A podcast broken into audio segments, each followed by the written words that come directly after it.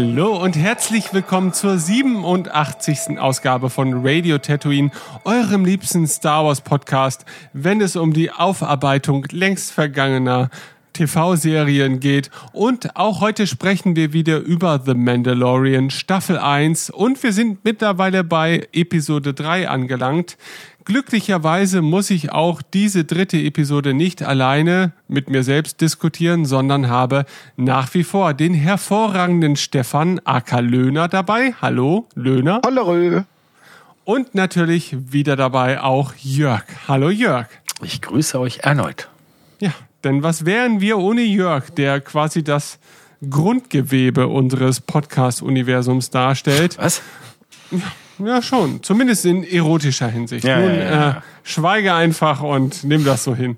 Okay. Ja, also, ähm, wir haben ja bisher schon feststellen können im Rahmen dieser Rekapitulierung unserer äh, vor mehr als zwei Jahren neu entfachten Leidenschaft für Star Wars, dass die Serie immer noch zündet bei uns, oder? Also, das ist zumindest der Eindruck, der mir nach Ja. den ersten beiden Episoden Ja. äh, Das ist so ein bisschen, äh, bisschen so wie bei Solo, wenn am Anfang halt ähm, er den, den Speeder kurz schließt ne? und Mhm. das seine Entsprechung ganz am Ende so als narrative Klammer bekommt, wenn dieser Funke in der, die Explosion des Sprungs in den Hyperraum übergeht. wow. Ja. dass du das zu dem Zeitpunkt dieser Podcast-Episode einfach mal so aus dem Ärmel schüttelst. Ja, ja also wenn ihr jetzt, wenn ihr mich sehen würdet, ich mache auch gerade so mit meinem Handgelenk so eine Schüttelbewegung. Oh. Oh. Gut. Äh, ihr, ihr, auch ihr dürft äh, Zeuge sein des Verfalls, der über drei Wochen jetzt äh, stattgefunden hat. Ähm, am Beispiel einer einzelnen Person. Roderick Ascher. Ja, natürlich. Und äh, ja, ich würde mal sagen, auch heute ist wieder äh, Jörg der administrative Watchfürst. ja. Genau, und, und hat schon den Finger parat, um nicht nur irgendwelche Kabel zu schütteln, äh, damit irgendwelche Funken überspringen, Nee, es war eher, ich habe mein Handgelenk geschüttelt, um ne, sozusagen bildlich darzustellen, wie ich mir etwas aus dem Ärmel schüttel. Aber egal. ja, Das würde ich jetzt auch sagen. manchmal frage ich mich, ob man uns überhaupt noch listet bei iTunes oder Also wir sind auf so einer schwarzen Liste und äh, wir bekommen immer nur, auch, auch, auch iTunes macht in Wirklichkeit das Feedback, um uns in Sicherheit zu wägen. ja, das, das könnte durchaus der Fall sein. Na gut, wir schauen heute die, das dritte Kapitel. Ja, der der, das, das, den, das den Titel trägt auf Deutsch Der Fehler. Ach, guck mal, ist dir auch aufgefallen, dass man das jetzt wunderbar hier einfließen lassen kann. Ja. Und Gut. im Original, glaube ich, The Sin, Oh ja. die Sünde. Oh, Und was viel besser ist. Also The Regisseurin Sin- ist ja? Deborah Chow, Ja. die wir ja demnächst auch dann bei Obi-Wan wiedersehen werden.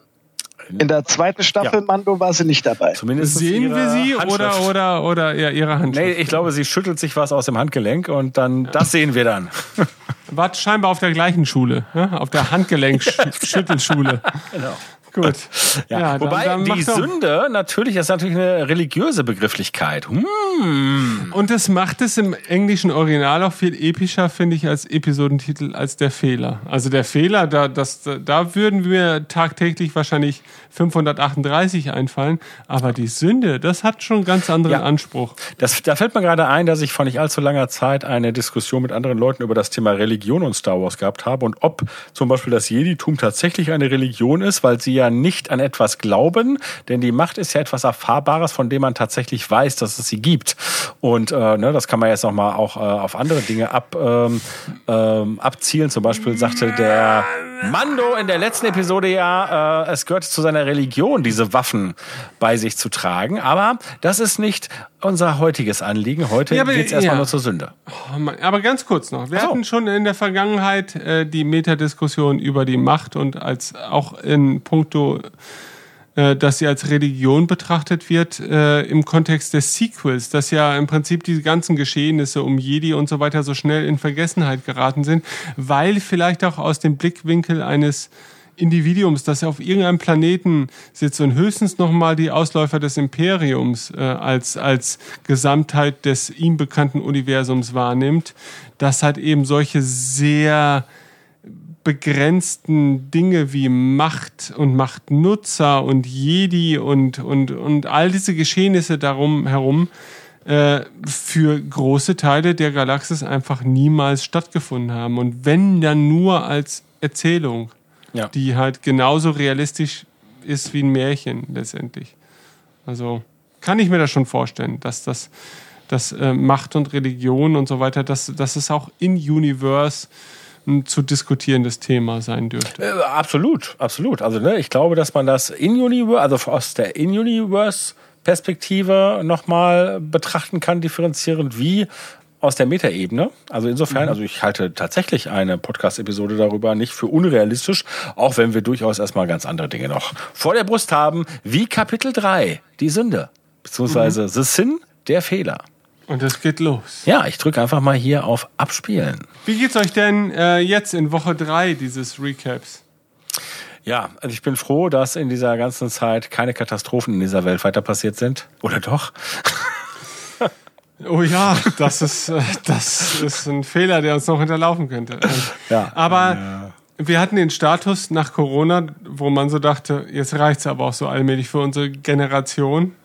Aber naja, die Realität hatte noch so die Ja. eine oder andere Überraschung, äh, Überraschung parat. Und es war in keinem Fall eine gute. Als ich gerade den Client äh, gesehen habe, äh, der uns ja in dieser Episode wieder begegnen wird, ähm, fiel mir jetzt gerade ein, ich finde schon bemerkenswert, also ich glaube, wir alle lieben diese Figur, ja, aber tatsächlich gibt es durchaus Leute, die, naja, wobei es gar nicht um die Figur geht, es geht tatsächlich äh, um Leute, die sagen, Werner Herzog, das ist ja kein Schauspieler, ist er ja auch nicht und das wäre unerträglich, dieses schlechte dieses schlechte Mimen von ihm zu erleben. Und ich kann da nur sagen, ich kann das nicht verstehen, weil ich ihn großartig finde. Also, in Ich höre das Fall- auch zum ersten Mal tatsächlich. Ja, Ja. nee, ich habe es tatsächlich gehört. Also ich habe das auch wahr, wahrgenommen von einigen, was du sagst, Jörg, aber im Kontext dieser Serie habe ich ihn tatsächlich auch das erste Mal als Darsteller erlebt. Ich glaube, er hat vorher auch schon mal darstellerische Ausflüge gemacht, weiß ich aber auch nicht. Aber ich, also passt für mich 100 Prozent. Also Ich meine, mich würde tatsächlich ähm, mega interessieren, und das hat man, glaube ich, nie irgendwie erfahren, wie es dazu gekommen ist. Ne? Also, dass die, Das stimmt die. Macher gesagt haben, hey, wir könnten hier so eine Rolle besetzen und dann sitzt da, sitzt man da am Tisch und dann sagt dann einer, wie wär's denn mit Werner Herzog? Also das, das ist eine surreale, ein surrealer Moment, wenn ich mir das so vorstelle. Ja, zumal er ja nach eigenen Angaben mit Star Wars überhaupt nichts am Hut hat. Ja. Also, Ja, ich meine, er ist, Ist er nicht so er ist durchaus sozusagen bei dem amerikanischen Publikum als Figur, also als der Regisseur Werner Herzog, und er ist ja nur mal, der ist ja verrückt, äh, ist er irgendwie eine, eine, eine Bekanntheit und irgendwie auch hat er so einen gewissen Kultcharakter. Aber das ist ja noch trotzdem kein Grund zu sagen, wir besetzen den als Imperialen. Ja, also das, ne, also auch wieder an die Leute da draußen, wenn ihr jemanden kennt, den man dazu befragen kann, Pablo Hidalgo oder andere, macht das. ich dachte man, man sich, man braucht jemanden, der im Rahmen einer TV-Reportage angeschossen wird und einfach weitermacht. So wie es ja, wenn der Herzog passiert Ja, absolut. ist. Das ist Äh, passiert. und wir brauchen das für diese Serie, weil wir, wir kennen uns mit dem Volume noch nicht so gut aus. Also wenn da irgendwo mal ein, ein Bolzen aus der Wand Ja. schießt, ich meine, er hat noch ganz andere Sachen. Also er wurde angeschossen während eines Interviews. Er hat seine Schuhe gegessen. Oder zumindest Oh. Teile eines Schuhs. Ne, also den Schuh hat er, weil das war irgendwie, ne, hat er mal halt so angekündigt und dann musste er das machen. Das war halt also ein großes, großes Event. Ich meine, er hat diesen, also es geht um einen Lederschuh und er hat den, glaube ich, halt mehrere Tage lang versucht, weich zu kochen, was nur bedingt gelungen ist. Und hat dann aber, ich würde sagen, mindestens ein Drittel tatsächlich äh, ne, also äh, der Schuh musste trotzdem noch mit einer, mit einer Schere zerschnitten werden, aber hat dann, glaube ich, ein Drittel des Ledermaterials gegessen. Werner Herzog, herzlich willkommen ins Star Wars Universum. also dieses äh, Video möchte ich gerne noch. Ja, betrachten. findet man auf- Alleine um auf- heute auf Nacht ruhig schlafen zu können. Also Ja, ja. Ja, ich meine, gut, vielleicht war es auch einfach so, dass man sagt, Imperialer, da müssen wir irgendwas Böses nehmen und Deutsche sind ja ne, nicht prinzipiell böse, aber prädestiniert und ne, das ist der einzige Deutsche, der gerade bei uns in, äh, um die Ecke wohnt. Keine Ahnung, vielleicht wohnt er um die Ecke. So, wo befinden wir denn uns jetzt am Beginn der dritten Episode? Ja, wir sind zurückgekehrt nach Navarro und der Mando möchte jetzt halt seine Ware abliefern. Und Grogu guckt auch schon ein bisschen skeptisch und denkt sich, na, das ist doch hier alles komisch. Mir fällt gerade auf, dass Navarro gerade so aussah, als ob ähm, Lava äh, über die über die Gebäude geflossen ist mhm. und da erkaltet ist. Ne?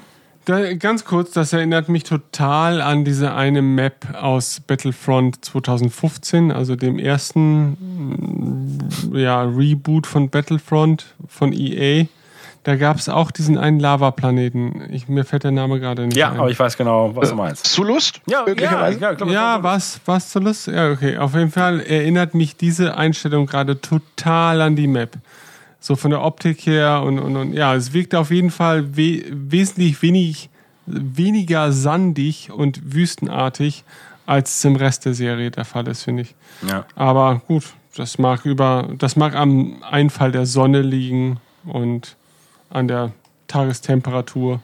Jetzt sind wir vor dem Eingang ähm, äh, des, des Clients und äh, es ist krass, dass, ne, wie, wie entsetzt das Gesicht von Grogu ist, der anscheinend halt wirklich merkt, das ist doch hier keine gute Ecke. Und wir haben natürlich halt den äh, Ball, äh, ja, Balldruide ist in dem Fall falsch, aber dieser, wie nennt man das denn? Dieser Türspion, den mhm. wir im Prinzip aus der Palasttür von Jabba kennen.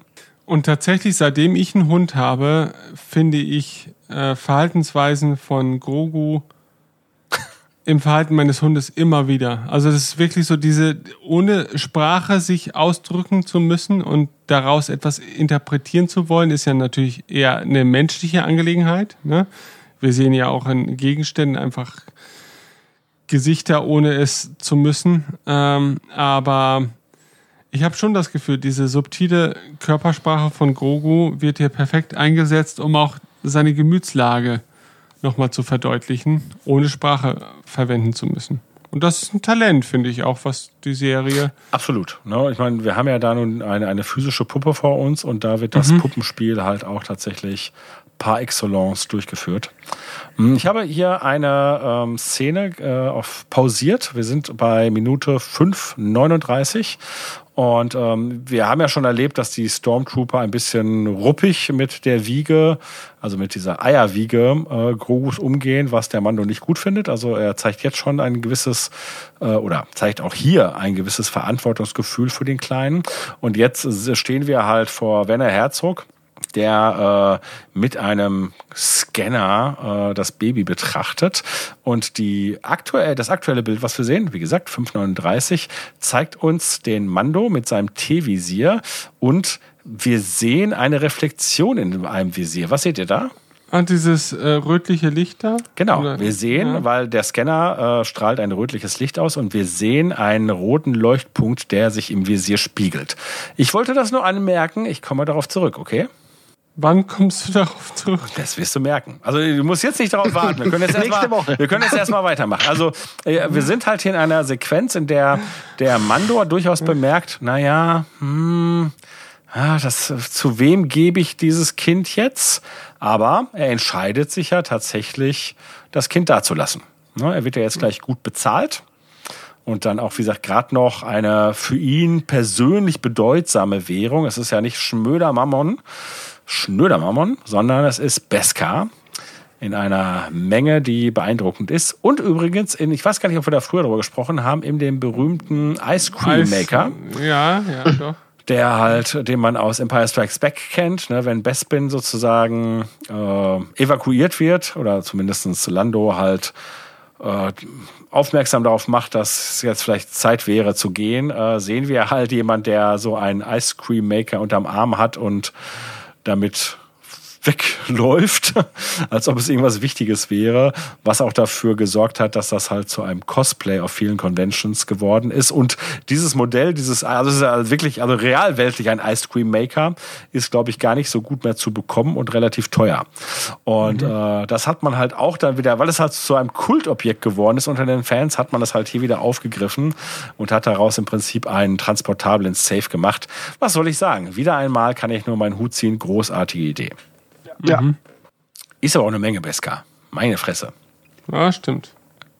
Also, was er jetzt hier aber gerade sagt, ne? also da möchte ich auch noch mal kurz anhalten. Mhm. Ähm, äh, einen Mandalorianer zu finden jetzt derzeit sei so furchtbar, furchtbar schwierig. Und da denke ich mir auch, naja, guter Mann, also irgendwie 100 Meter weiter wohnen 500 Stück oder so.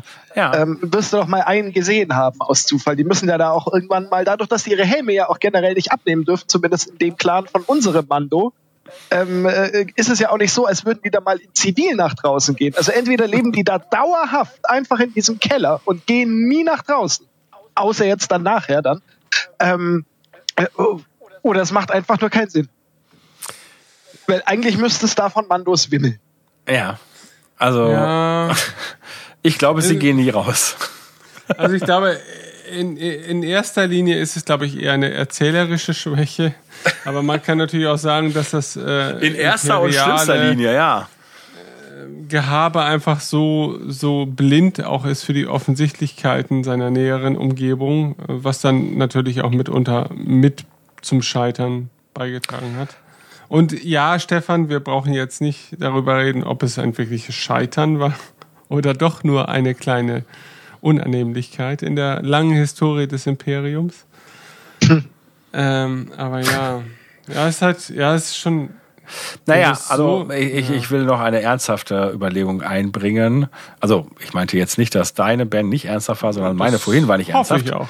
Ähm, nee, meine vorhin war nicht ernsthaft. Ähm, es ist natürlich so, klar, er sagt zwar, es ist schwer, ein Mando zu finden, nur die Frage ist, meint er prinzipiell ein Mando oder meint er ein Mando mit seiner Profession?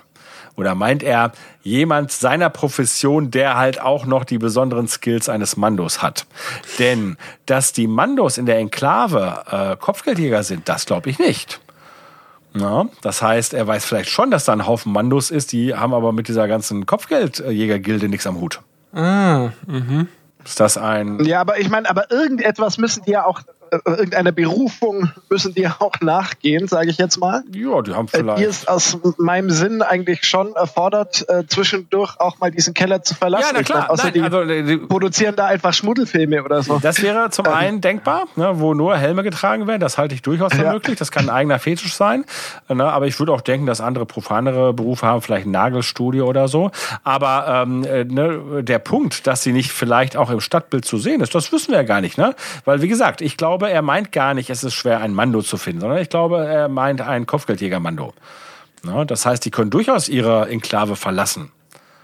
wobei sie das ja natürlich nicht so plakativ machen, weil sie sich ja tatsächlich verstecken. also es ist ja schon so, dass sozusagen ne, die größte Säuberung äh, ja anscheinend wenig von ihnen übergelassen hat und sie vielleicht tatsächlich äh, in Sorge sind. Na, und er ist halt hier jemand, der sagt, naja, ich habe ja hier einen Beruf und ich gehe dem nach und ich komme da schon durch. Wobei wir, das haben wir ja früher auch schon festgestellt, dass unser Din ein ganz schön manchmal naives Verhalten an den Tag legt. Ja. Ne, denn äh, ne, er, er, er erfolgt irgendwie seiner Berufung und aber auch so ein bisschen hat er eine Vorstellung von seiner Religion und von seinem Volk und so, aber wir merken immer wieder, dass er belehrt werden muss darüber. Also keine Ahnung von Queel, der ihm sagt, hier deine Vorfahren haben den großen Mythosaurier geritten und du hast hier ein Problem mit so einem Blurkfohlen. Also da fängt es halt im Kleinen an. Und natürlich später, äh, dass er auf andere Mandalorianer trifft, die halt eine ganz andere Philosophie waren, ne, die halt einen anderen Way haben und das ist ihm völlig neu.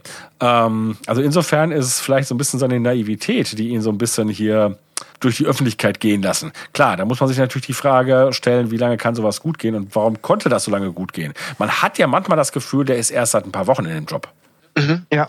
Ja, und vielleicht natürlich auch, ich meine, Sie wissen, dass ein Mando gewisse Qualitäten mit sich bringt, um diesen Job auszuführen. Aber es halt eben auch schwer ist, einen Mando zu finden, der halt so, so blöd ist, sich, also blöd in Anführungsstrichen, sich einer solchen Aufgabe anzunehmen.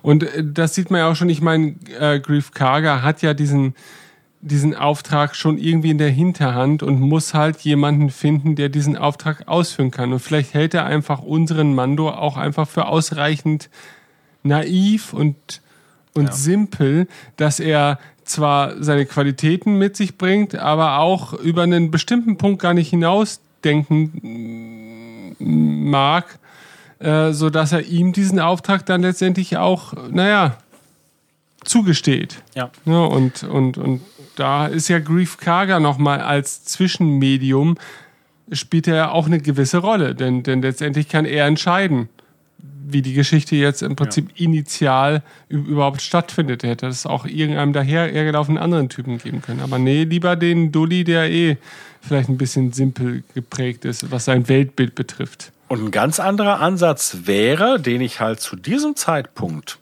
äh, noch für möglich hielt, ist, dass man bewusst ihn wollte, nicht weil er ein Dulli ist, sondern weil es etwas in ihm, in seiner Vergangenheit gibt, dass man ihn sozusagen in dieses Spiel hineinbringen will, ohne dass er weiß, welche Rolle er spielen soll. Na, denn das hätte ja dann auch noch zum Beispiel, keine Ahnung, also wenn sozusagen halt manches inszeniert worden wäre, na, dann hätte man auch eine Erklärung dafür gehabt, warum Grogu da auf diesem Planeten ist und ne, ähm, keine Ahnung, warum nicht das Imperium direkt mit einer Garnison dahin kommt und so weiter. Ne, wenn sozusagen äh, das alles nur dafür da ist, dass er auf den Weg kommt. Mhm. Aber das wird ja, also das, das habe ich hier durchaus noch für möglich gehalten, aber äh, das wird ja in keinster Weise mehr unterstützt oder ne, im Gegenteil, ich würde sagen, alles, was danach folgt, schließt das eher aus. Aber ja, damals hat diese ja. Variante, ja, es gibt vielleicht noch Varianten, aber ne, es wird schon schwieriger, würde ich sagen. Du könntest natürlich immer noch sagen, die Macht hat äh, irgendwie ihren Weg ja gut, das auf jeden Fall. Aber ich meine das jetzt schon wirklich im Sinne, ne, dass man zum Beispiel gesagt hat, ähm, theoretisch könnte, also ne, jetzt das klare Beispiel, ne, ähm, der Client hat ja schließlich Kontakt zu anderen Imperialen, die durchaus andere Feuerkraft mit sich führen. Der hätte doch sagen Die Frage können, ist aber doch, äh, Jörg, ja. ob sie überhaupt den Feuerkraft gebraucht hätte, weil diese Piraten, oder ich nenne sie jetzt einfach mal Piraten, die Grogu hatten, ja. ich meine, die wollten den ja höchstwahrscheinlich nicht behalten äh, oder, oder ausstopfen ja. und äh, an die Wand legen, sondern die wollten den ja höchstwahrscheinlich verkaufen. Wahrscheinlich, ja und Geld damit machen. Warum nicht einfach ähm, naja, äh, ja, hingehen denen und, das ja, Geld genau, geben. Ja, ja. also, der, hat so viel, wir, kaufen, genau, der hat so viel Beskar zu verschenken. Na? Warum ist der denn nicht einfach aufgelaufen und hat gesagt, so, was ist euer Preis? Aber gut, aber, genau. aber, gut, da könnten wir natürlich doch jetzt erstmal unterstellen, nee, sie wollten ihn nicht verkaufen. Na? Also das mhm. heißt, nee, sie hätten ihn nicht hergegeben.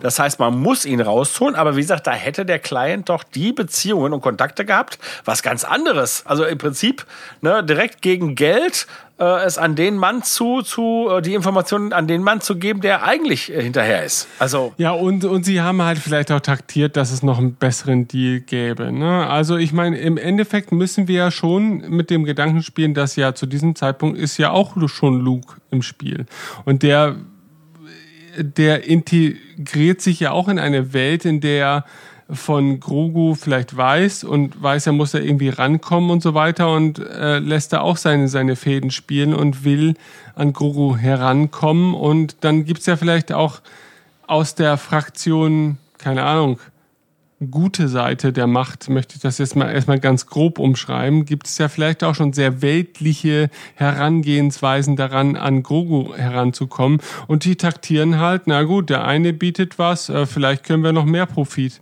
draus schlagen. Also warten wir mal lieber ab, bevor wir es dem ersten über, überlassen, der uns hier irgendeine Summe bietet. Also das kann ich mir schon noch irgendwie vorstellen. Ja. Das gibt's halt auch in, in, in der echten Welt halt immer wieder, ne? Dass da auch, auch die Bösen manchmal nicht wissen, wann gut auch mal gut ist. Das ist ein ja, jetzt, schöner Satz. Jetzt, ja. jetzt aber auch echt mal gut, du. ja. ja. Okay.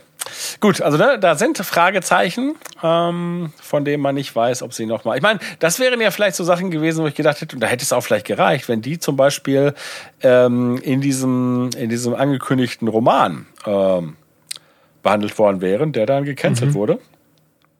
Aber na gut. Okay, sollen wir weitermachen? Ja. ja. Play. Ja. Denk dran, du wolltest noch auf das rote Licht. Ja, natürlich. Äh, Hab ich nicht vergessen. Okay. Ja, ihr behaltet das schön im Hinterkopf.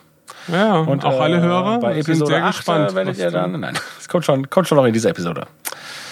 Ja, er hat sich, also das Beskar hat so schön geglitzert, da musste er zuschlagen und dafür hat er seinen kleinen Freund jetzt verkauft. Und wir haben gerade noch mal die kovakianischen Ex-Nerven gesehen und genau so äh, ne, geht es dem armen Grogu vielleicht. Dessen, dessen muss er sich jetzt bewusst sein. Aber es geht ihn um ihn. Er ist ein knallharter. Da haben wir halt die Mandos. Ich meine, die haben nicht viel zu tun da, das muss man sagen. Ne? Gucken sich ihre Waffen an und fummeln ein bisschen an ihren Armaturen rum. Ist halt echt die Frage, gibt es da einfach halt wirklich, also wie bei vielen verfolgten Völkern, auch in der echten Welt, gibt es da einfach sämtliche Branchen, die sich da zusammenfinden. Weißt du, die stehen da einfach so aufgereiht, ne? Und wirklich so, ja, na, na, na, ja, Mensch, hier die Waffe. Ja. Ja, aber da, ich verstehe das schon. Also da wird ja schon der Eindruck ver vermittelt, alle sind irgendwie so der gleiche Schlag.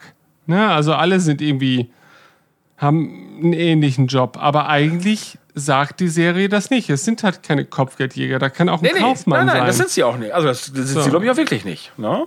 Oder ein Tischler. Aber trotzdem, was macht die? Ich meine, äh, als du beim Bund warst, ne, habt ihr da auch in solchen, solchen Gängen so rumgestanden und habt dann so auf eure Waffen geguckt? Weiß ja nicht. Geschäften herumgespielt. Ja. Nee, die Waffen waren weggeschlossen, aber ja, es ist halt schon ein bisschen sinnlos. Also. Okay. Na gut, die Schmiedin ist auf jeden Fall beeindruckt.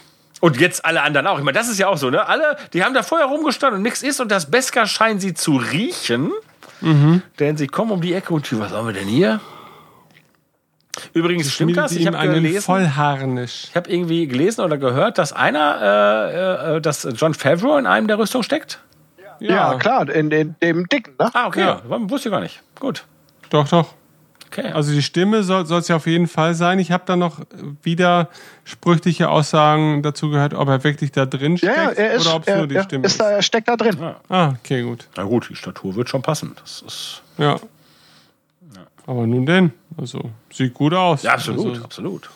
Naja, und genau, da kommt ja jetzt auch was heraus. Ne? Also die, die, die ähm, anderen Mandos, ne, den, ne, die halten ihren Ehrenkodex total hoch, was ja mhm. unser Mando auch tut, wie wir wissen.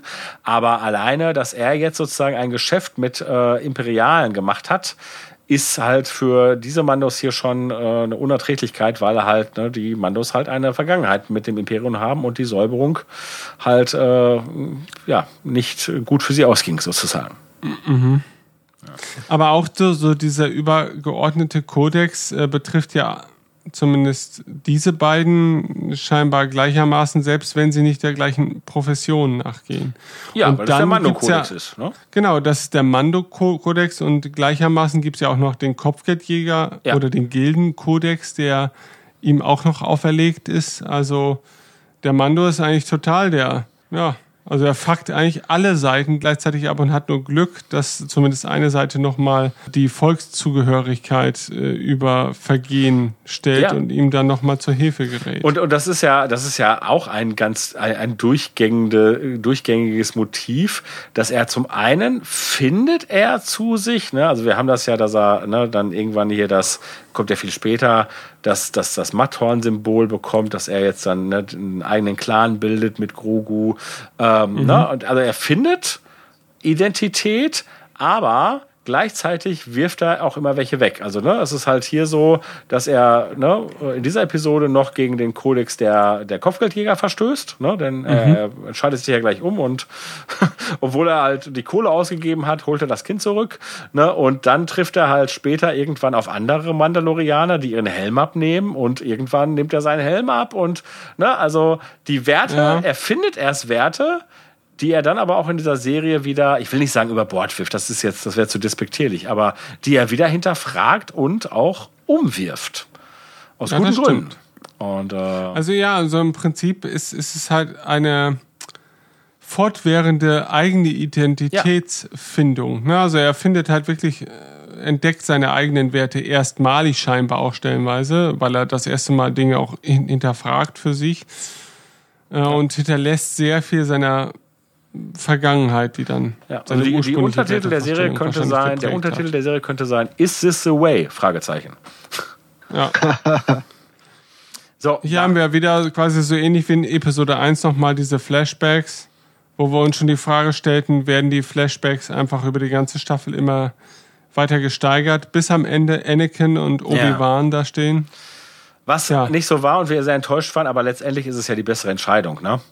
Ja, äh, das Also es ist schon die richtige, das war halt unsere Fanwunschträume und wir hoffen, also jetzt dürfen wir die ja auf, auf, auf Obi-Wan äh, übertragen und hoffen, dass wir es da bekommen. Aber, hier Aber jetzt haben wir das erste Mal äh, Prequel-Kampfdroiden ähm, gesehen, oder? Ja, ja. Und natürlich, da, das bedient natürlich dann auch wieder den Druiden-Aspekt, äh, äh, ne, der halt in der Serie durchgezogen wird.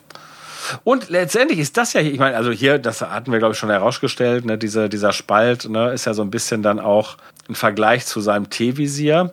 Und letztendlich, diese ganze Sequenz ist ja ein bisschen so eine, so eine Vader- äh, Sequenz auch, ne? Also sprich, mhm. ne, die, die Entstehung von Vader, ne? Ähm, und hier ist es auch. Es geht, ne, seine Vergangenheit hat ihn geformt und ähm, er, er legt jetzt in dem Fall bewusst oder beziehungsweise ursprünglich ja vielleicht nicht, weil er jetzt halt von den von der Deathwatch aufgenommen wurde, aber letztendlich schafft er sich ein eigenes Gefängnis in Anführungsstrichen, aber zumindest eine Rüstung, mit der er dann halt was überlagert. Und das halt auch, wie gesagt, sehr schön umgesetzt in dieser ganzen Schmiede, mit diesem ganzen Schmiedeprozess. Ja, und die nächste Szene ist dann ja auch schon quasi sein Auftritt in der Kantina mit seiner, mit seiner vollständigen Beskar-Rüstung. Ja. Und äh, die ich auch nach wie vor für sehr sexy halte. Also äh, ich fand seinen Look schon vorher gut, aber ich muss sagen, als er das erste Mal mit seiner vollständigen Montur hier auftauchte, da wusste ich schon, das, das ist schon geil. Und der Eindruck der anderen Anwesen ist ja ähnlich. Also alle be beäugen ihn und, und wissen das zu schätzen irgendwie, ne? Und er wird natürlich auch zur, zur Zielscheibe von Neid und Missgunst. Ja. Natürlich ist diese ganz silberne Beskar-Rüstung äh, erinnert auch noch mal mehr an Ritterrüstung als das, was wir vorher hatten, ne? Ja, das stimmt, aber ich finde auch stellenweise sogar äh, fühlte ich mich sehr an. Gab es nicht auch irgendwelche Klonsoldaten oder so, die in irgendeiner na, sagen wir so, wir haben, also ich, ich sag mal. Django Fett vielleicht? Naja, ja, ich meine, ja, letztendlich, ja, wenn wir stimmt. jetzt von, von chromatischem äh, Look ausgehen, dann, äh, ich sag mal, geht das natürlich ganz zurück zu den Lucas Treatments, also der, des Original Star mhm. Wars. Mhm. Da gibt es ja schon Chrom. Rüstungen äh, und äh, die wurden ja dann zumindest aufgenommen in KOTOR. Ne? Da sind die Cis ähm, nee, Ritter wäre falsch, die Cis, wie nennen sie sich denn? Soldaten, Soldaten ne, haben ja auch Chromrüstungen. Stimmt, das, das stimmt. Aber ich glaube, im ersten Moment äh, gebe ich Stefan recht, äh, dass ich mich, glaube ich, zuerst an Django Fett erinnert fühlte, aufgrund dieses einheitlichen Looks. Ja, aber der natürlich auch eine Menge Blau hat. Der hat sehr, also sehr bläulich, ähm, aber dennoch hat, hat er auch eine, eine in sich etwas stringentere Rüstung, während der Mando ja vorher noch so ein bisschen als so der aus verschiedenen ja. Versatzstücken ja. zusammengeschusterte Typi ähm, aufgetreten ist. So, und, und auch äh, dennoch finde ich hier, das ist zwar ein ganz kleiner Moment, also der Mando betritt die Kantina und äh, muss halt auch, äh, stellt die Frage halt an Grief Karger, ähm, wer denn bitte alles mit diesem Auftrag äh, be, beauftragt wurde. Und ähm, letztendlich sagt Grief Karger, naja, alle hier hatten, also alle aus der Kopfgeldjäger-Szene, die scheinbar alle in dieser Kantine auch irgendwie gastieren. Also das müsste man auch nochmal ergründen und ich weiß auch nicht, wie nachvollziehbar das wirklich ist. Aber um nochmal den alten Punkt aufzugreifen, rein optisch gesehen würde ich jetzt mal auch behaupten, er ist der einzige Mandalorianer, der in dieser Kopfgeldjäger-Kantine da rumhängt. Ja. Und kein. Ja, klar, allein schon, dass er als der Mando ja irgendwie. Stimmt, stimmt. Sonst stimmt. würde das ja zu jedem stimmt. so sagen müssen das, das ist der Name der Serie. Er ist einfach nur als der Mando bekannt, weil er halt eben wahrscheinlich in der Kopfgeldjäger-Szene der Mandalorianer ist. Genau. In diesem Kontext. Genau. Ja, stimmt. Okay, also dann, dann stelle ich mir tatsächlich nochmal vermehrt, wie Stefan, die Frage, was machen die anderen? Ja, die verstecken sich. Ja, aber die müssen doch irgendwas tun. Ja, sie arbeiten ein bisschen halt an ihrer perfekten Bräune und ja, der, die, die Schmiedin oder der Schmied oder wie auch immer, äh, um das nicht gendern zu wollen, ist der einzige Mann, der Schmiedin, da sonst noch einen Job hat. Ja, ist nicht Schmiedin, aber ja. ist es nicht im englischen Original eher geschlechtsneutral? Das ist da der. Na gut. Ja, ja, gut die Schmiedende. Ja, vielleicht hätte man einfach ein bisschen mehr räumliche Distanz äh, suggerieren ja, sollen stimmt. zwischen dem Mandolager und, äh, und dieser Kneipe, weil irgendwie hast du das Gefühl, so der geht da in den Keller runter und da unten stehen die, ne? Ja, ja, das ist richtig. und wenn die sich also tatsächlich irgendwo verstecken würden in, in, in dem Bergmassiv 50 Kilometer weiter oder so, dann würde ich das auch viel, viel eher akzeptieren. So. Auch die Tatsache, ich meine, letzten Endes müssen die ja auch irgendwie eine Art Raumschiff haben oder, oder jeder von denen hat irgendwie eine Art Raumschiff. Die können ja dann, das wäre ja auch unwahrscheinlich, wenn die dann alle jetzt da außerhalb der Stadt äh, stehen, 50 Mandalorianer Raumschiffe oder so. Keiner fragt sich ja, wo, wo die herkommen. Ich weiß es. Aber Leute, macht ihr mir jetzt also, gerade diese Serie kaputt oder was? Nein, nein, nein. Das, ähm, aber das. Nein, das ist ja richtig. Das frage ich mich doch aus. Ja. Ja. Ich meine, es ja. ist so, dass es vielleicht nur begrenzte äh, Planeten gibt, wo man sich wirklich als, als, als Mando sicher fühlen kann. Äh, und natürlich braucht man eine gewisse Anbindung. Also man will halt eben nicht äh, in den Bergen sich verschanzen, weil, naja, ne, man braucht ja trotzdem halt gewisse Güter. Und die sind hier vielleicht, ne, gerade halt bei so einem Planeten, der halt die Kopfgeldjäger mit beherbergt, vielleicht so Schmuggelware und so weiter. Da läuft vielleicht eine ganze Menge. Oh, ja, und man muss ja auch sagen, es ist auch so ein bisschen der Planet, der äh, nicht so wirklich was drauf gibt, was gerade im Universum stattfindet. Ja. Denn sonst gäbe es da auch keinen Benner Herzog mehr, sondern der wäre ja. schon längst ab, abgesetzt worden, sondern hier herrschen halt noch so ein bisschen sehr autarke Regeln. Und ja gut, vielleicht ist es auch so, dass es so ein bisschen dieses äh, stille Dulden auch seitens von, von Werner Herzog, ich, ich, ich kann mich nicht mehr an seine, an, an seine Rollen Hat er ja nicht, der Client. Du heißt einfach nur, genau. Oh, The Client, okay. Also sagen, sagen wir, The Client hat dann noch so ein bisschen seine, sein, sein Restregime aufrechterhalten können. Und das funktioniert auch im Kontext dieses Planeten so. Ähm, aber das bedeutet natürlich auch, okay, da sind halt auch andere Outlaws und die leben halt auch so ihr Ding. Und das heißt ja vielleicht auch, dass, dass vielleicht den anderen das schon bewusst ist, also dem Client, ja. Und es wird ja auch erst dann re relevant, wenn, äh, wenn, wenn hier Los Polos, er, Hermanos auf den Planeten kommt und da richtig für Ordnung sorgen möchte, ja. ja, und sich sagt, was führt die eigentlich für ein Lotterleben, ja? Also in meiner Vorstellung des überlebenden Imperiums haben solche Leute ja auch keinen Platz. Ja. Also werden die ausgelöscht. Aber ich kann mir schon ein Szenario denken, in dem das muss nicht geheim sein. Also vielleicht begegnen sie sich tagtäglich auf der Straße und sagen sich halt, oh fuck, ey, die schon wieder, die ja. Ex-Imperialen ja, und die, die anderen denken sich halt, oh Gott, die Scheiße. Genau, und, und, und, und eben, das ist so, dass, dass der Client, der ist halt, ne, der macht da so ein bisschen sein eigenes Ding. Mhm. Ne, und äh, bezüglich der, ähm, wie heißt denn Los Polos wirklich? Ähm, äh, Moff Gideon? Moff Gideon ja, ne, Moff. Der wird natürlich äh, sagen, hier so eine, die, diese, diese Mando-Enklave, die hau ich auch mal weg. Aber ne, das ist halt weit ab vom Schuss, das interessiert keinen. Und wie gesagt, äh, der The Client sagt sich, ach, die, das ist völlig egal, äh, ich mache hier mein Ding. Und ich versuche aber bei Moff Gideon mich lieb Kind zu machen. Ne, weshalb ich auch nicht sage, ich, ich gebe ihm nicht irgendwie hier diese Information, sondern wenn ich ihm das Kind übergebe, dann steige ich in seiner Gunst und kann mir wer weiß was erwarten oder so. Natürlich falsch eingeschätzt, weil Moff Gideon sagt, ist mir doch egal, ich hau dich weg.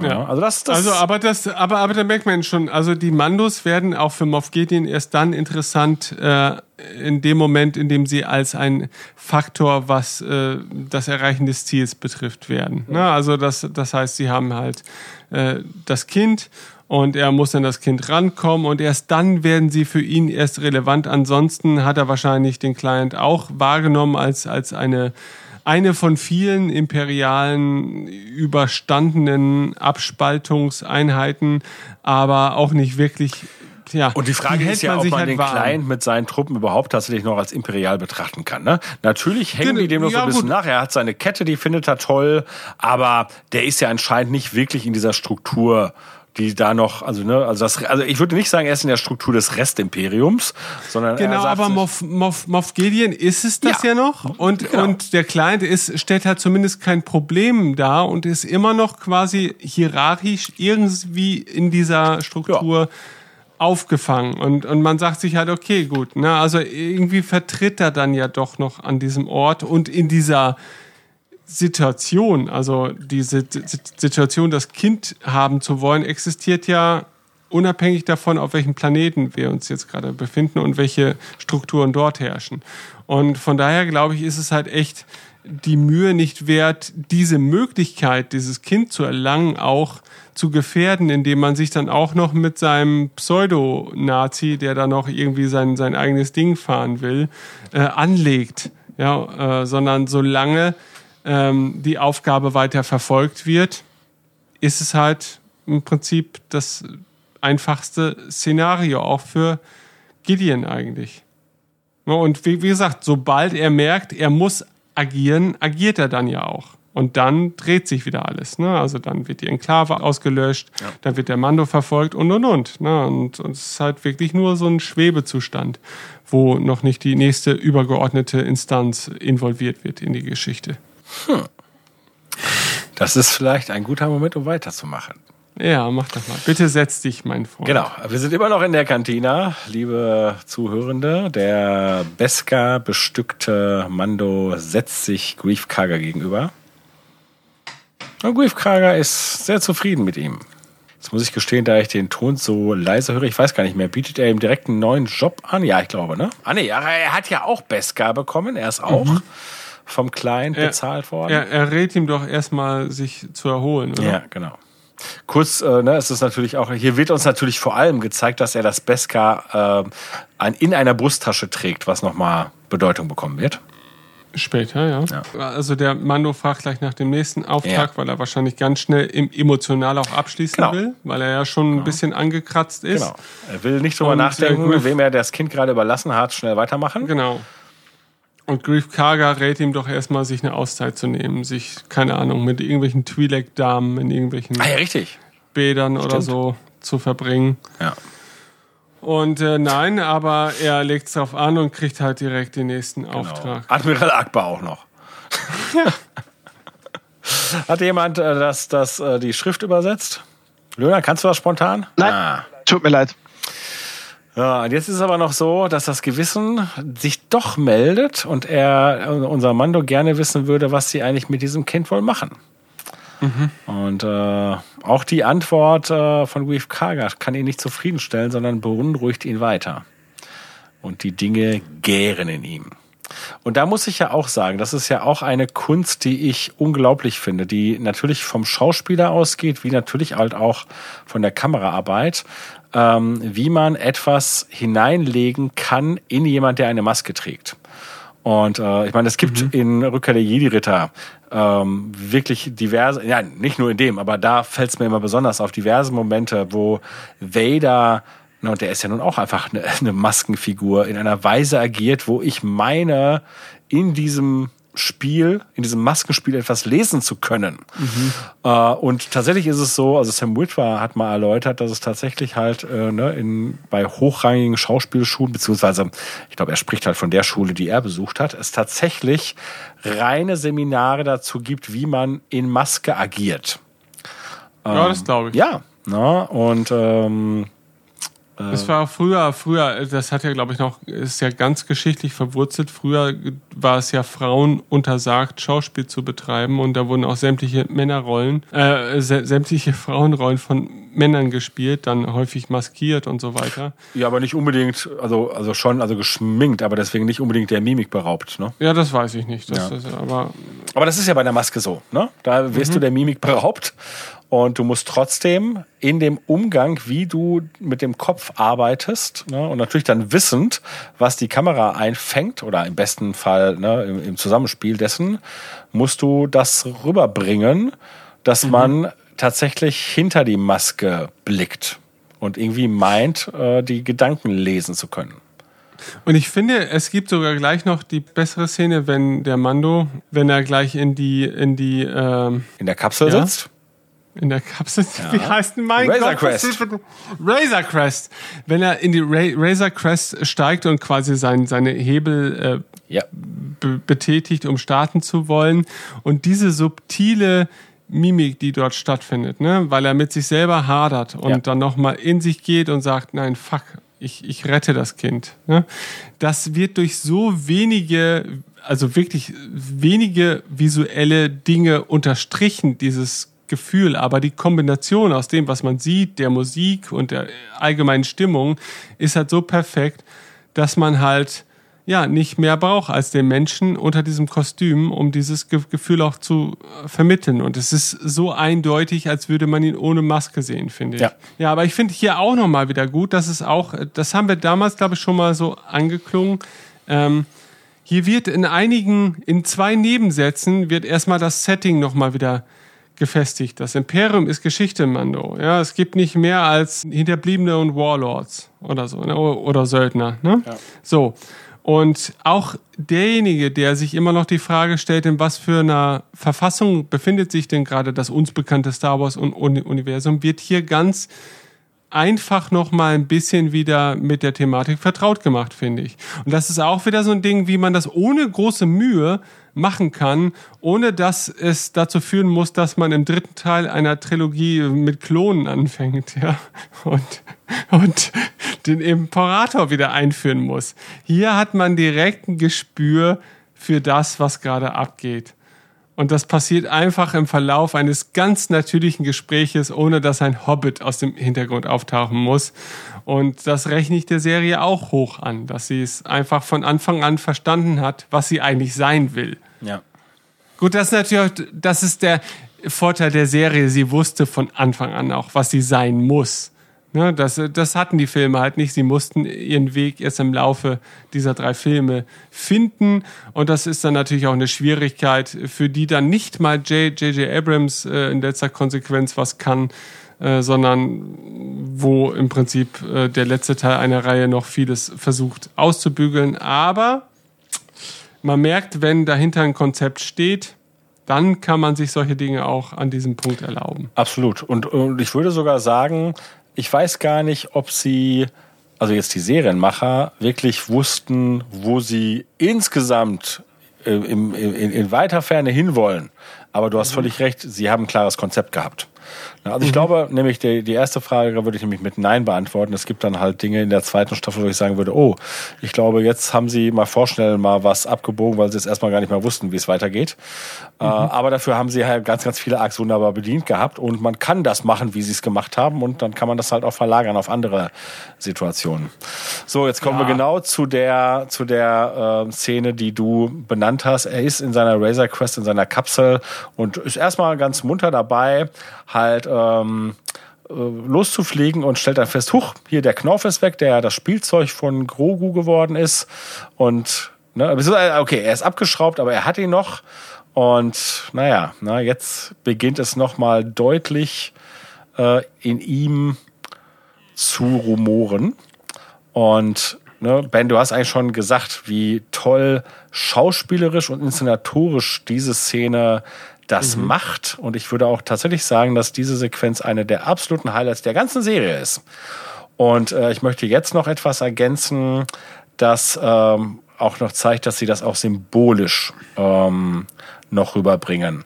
Ihr erinnert euch an die Szene vor dem Client, als er eine folgenschwere Entscheidung trifft, nämlich dass er für Geld oder für Beskar dieses Kind anscheinend an üble Leute abgibt. Und äh, natürlich trägt er eine Maske. Wir wissen nicht, was in ihm vorgeht, aber wir sehen ein rotes Licht, das in seinem Visier reflektiert. Symbolisch vielleicht mhm. für das, was in ihm passiert, dass da gerade etwas Rotes, etwas quasi Cis-artiges, Gefahrvolles passiert. Und in dieser Szene sehen wir gleich, wie er sich umentscheidet und wie er entscheidet, dass das ein Fehler war und dass er Grogu zurückholt. Und welche Reflexion sehen wir jetzt auf seinem Helm? Okay, gut. Mach noch nicht auf Play, bitte. Naja, man sieht das ja jetzt schon. Ach so, ja, das, aber das ist beim Group Watch ja immer Ach so, manchmal um okay. ein, ein, zwei Frames. Gut, vielleicht kann ich es gleich nochmal deutlicher, aber eigentlich, es geht ja nicht um eine Form, sondern Grün? Es geht oder? um das Grün. Ah, genau. okay, gut. Ah. Darauf wäre ich jetzt tatsächlich nicht gekommen. Was mir. Nee, hätte ich so auch nicht wahrgenommen. Nee. Aber ihr seht es. Weil es halt nicht. Ja, es ja, ist ja. halt nicht so ein krasses Grün. Ne? Warte, aber da, äh, warte mal, ganz kurz ist es nochmal. Es gab einen genau, Moment, wo es nochmal sehr vergleichbar ist. Es nochmal sehr vergleichbar. Warte, ich mach mal immer wieder so. Ja, aber du hast gleichzeitig natürlich auch die roten Reflexionen auch immer noch. Wo denn? Auf, auf sein, also auf seiner Rechtsbank. Ja, okay. Tatsächlich würde ich halt auch das Grün des Visiers, warte, ich versuche es genau abzustimmen, aber das ist natürlich halt bei Groupwatch schwierig, weil es gibt eine Szene, wo der grüne Punkt im Prinzip da ist, wo der rote Punkt vorher war. Ich versuche mich dem anzunähern. Almost. Wir there. wünschen, ihr wäre Zeuge dieses ja. äh, Spektakels, das hier stattfindet, liebe Zuhörer. Aber ja. Wobei, warte. Da, also habt ihr das gesehen? ja, ja, ich habe schon Wobei gesehen. dein Einwand, da würde ich auch sagen, ja, äh, klar, wenn man genau hinschaut, kann man gewisse rote Reflexionen sehen, wobei das Grün, was sich sozusagen über den einen Rand zieht, finde ich deutlich präsenter ist. Ja, okay, gut. Also ich lasse das mal gelten. Aber ich finde, aus rein technischer Sicht finde ich es auch nach wie vor sehr beeindruckend, um noch mal ganz kurz äh, diesen Blick auf den Mando zu, zu werfen, wie er, wie er da sitzt dass wir einfach äh, mal wertschätzen sollten, dass wir da diese Figuren in diesem Cockpit sehen, wo sich das gesamte Cockpit auch nochmal auf dieser Rüstung widerspiegelt. Also wir ja. sehen den Bogen des Cockpits quasi diffus natürlich, also es ist nicht scharf, sondern äh, wird quasi aufgeweicht wiedergespiegelt an der Form des Helms und so weiter. Und alles wirkt so sehr in place, also als wäre er wirklich vor Ort in einem derartigen Setting. Ähm, und das ist halt, das ist vermutlich das Star Wars, das wir als Kind schon immer so irgendwie wahrgenommen haben. Ähm, aber wenn man dann natürlich jetzt mal vergleichen würde, welchen technischen Fortschritt wir auch äh, innerhalb dieser ja, filmischen Werke gemacht haben, natürlich noch mal eine ganz, ganz andere Stufe erreicht. Ne? Also äh, früher haben wir uns da einfach gar keinen Kopf drum gemacht, wenn da halt, keine Ahnung, Mark Hamill, äh, Harrison Ford und Car Carrie Fisher in einem Millennium Falcon Cockpit sitzen, dessen Beleuchtung überhaupt nicht zum Rest des Kontextes passt. Aber hier ist natürlich wirklich ein Traum wahr geworden. Ne? Also auch durch das Volume wahrscheinlich wieder, ne? dass man einfach so ja. eine Art Cockpit da reinstellt und dann hat man einfach ohne großartig CGI äh, jetzt in der Nachbearbeitung einfach die Belichtungs- oder Beleuchtungsverhältnisse einfach gegeben. Ne? Und ähm, ich finde, das trägt so sehr zu der Stimmung auch bei. Ne? Also, dass man nicht den Eindruck gewinnt, hier wird halt jemand in irgendein Studio gesetzt, sondern einfach hier ist eine Person tatsächlich anwesend in einer fiktiven Welt. Ähm, und das fällt mir gerade jetzt nochmal wieder sehr, sehr krass auf. Also ich finde, das ist einfach, man hat sich sehr schnell satt gesehen dran, finde ich. Also man hat das sehr schnell als äh, gegeben. Äh, du meinst nicht satt gesehen, du meinst so, man hat sich daran gewöhnt und findet es gar Oder nicht mehr ja, so besonders, ja, aber obwohl es also so genau, besonders ist. Ja, ja genau, genau. Also, das, das dann, also man, man, man akzeptiert es sehr als den neuen Standard und alles, was dann darunter wieder fällt, äh, ist halt deutlich als Ausreißer zu erkennen, aber phänomenal. Also ich finde es richtig gut. Ja. Alles. Also das Licht in dieser Szene, das, was er tut. Und ich hoffe, es ist ja wirklich äh, nicht nur der Stuntman, der, der scheinbar für sehr, sehr viele Sequenzen der ersten Staffel verantwortlich sein soll. Aber wenn er es denn war, ja, dann. Äh, ist doch egal. Ja, dann also das Konzept geht auf. Ja.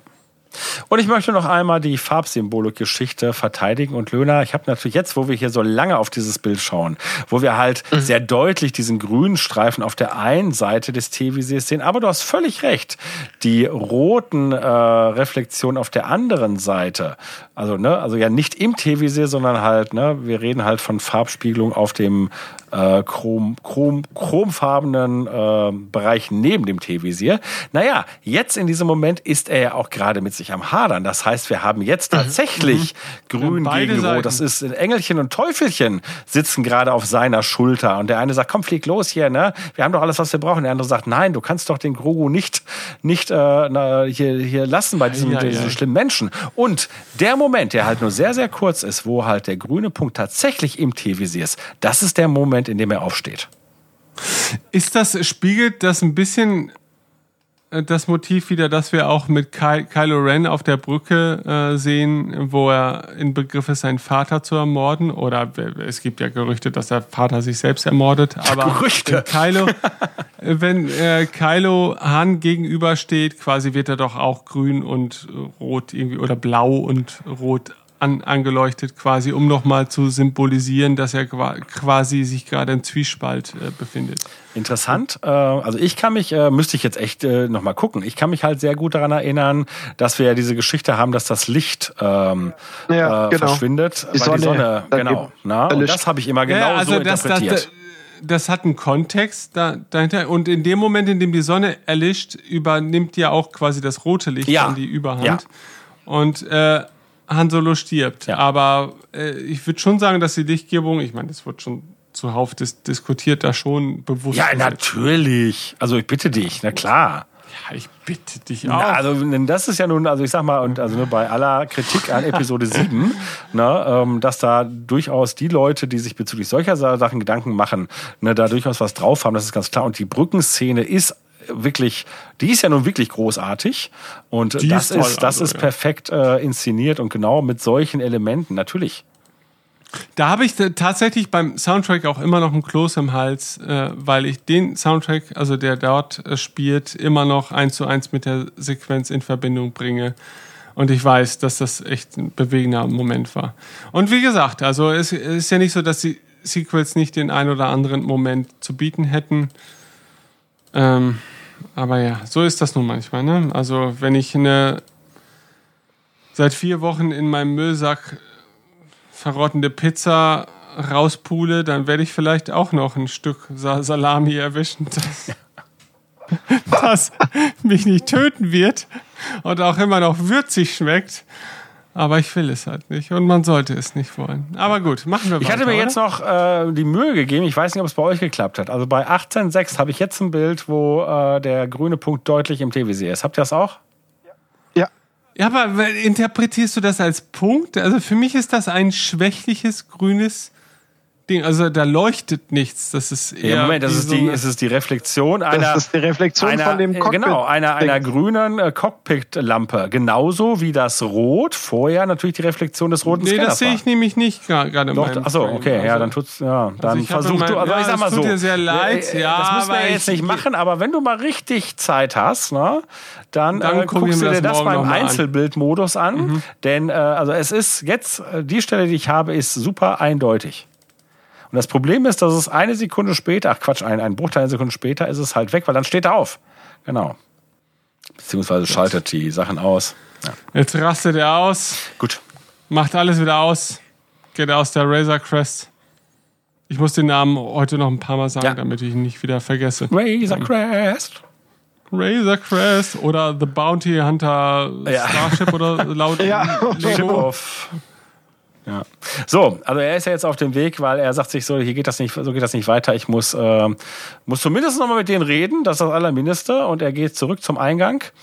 Und äh, naja, ist sich der Sache schon gewahr, dass das irgendwie ein schwieriges Unterfangen ist. Und ich meine, er kann ja auch das Baby nicht zurückkaufen, dass das, das Beska ist weg. Mal abgesehen davon, dass sie das ja auch gar nicht wollen würden. So, und jetzt ist er wieder vor der Tür und kommt hier an so einem, so einem Müllcontainer an und schaut hinein. Was wollte er da wohl? Egal. Das, und da findet er die alte Wiege ne, die halt mhm. wie ein Ei ist. Und äh, ihr erinnert euch, ich hatte, ich meine, ich bin heute hier auf dem Symbolik-Trip. Ne? Ich hatte bei der letzten Episode äh, erzählt, dass ähm, die diese das Reimschema von George Lucas durchaus auch irgendwie äh, im Kopf haben. Und wir hatten halt diese Verbindung, ähm, Javas sind auf das Matthorn-Ei scharf und später sind es die Tasken, die halt, ne, diese Perle, ne, da gibt's halt so eine, so eine, so eine, so eine Spiegelung. Aber ähm, wir haben halt auch die Szene bei den Javas, wo Din äh, ein bisschen irritiert ist, dass dieses doch erstmal vermeintliche äh, anbetungswürdige Objekt dann einfach nur geknackt wird, um es sozusagen leer zu schlürfen. Und genau dieses Element hier hat ja auch was davon. Ne? Das ist dieses eigentlich schützende Ei, hm. das sozusagen mhm. jetzt aufgebrochen weggeschmissen ist und nur nicht das Gelbe, sondern das Grüne wertvolle Innere. Ja, und wie wir ja auch später erfahren, irgendwie geradezu auch aufgeschmaust werden soll in einer anderen Art und Weise. Mhm. Habt ihr auch das Gefühl, dass äh, Din, seitdem er seine neue Rüstung hat, sich auch etwas vorsichtiger bewegt? Er möchte keine Kratzer kein, reinmachen, meinst du? Genau, genau, weil, weil er keinen Bock hat, dass sich äh, Rüstungsteile aneinander reiben. ja, wer weiß. Vielleicht ist das, vielleicht ist das auch einfach schwerer und äh ja, das kann sein. Ja. Ich meine, das ist auch, ne, wir sehen ja jetzt, dass er hier äh, ne, mit dem Fernrohr, äh, der, der, der Gabelflinte, ähm, halt so ein bisschen die Wand anvisiert und er hat halt zum einen die Möglichkeit, per, per Wärmescanner die Person dahinter sehen und er kann auch da reinlauschen.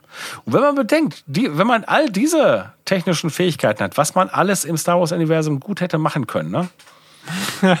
und was auch nur an dieser einen Stelle ja. auch in dieser Serie ja. stattfindet und auch an zehn anderen Situationen genau. später wieder total sinnvoll, sinnvoll gewesen, gewesen wäre.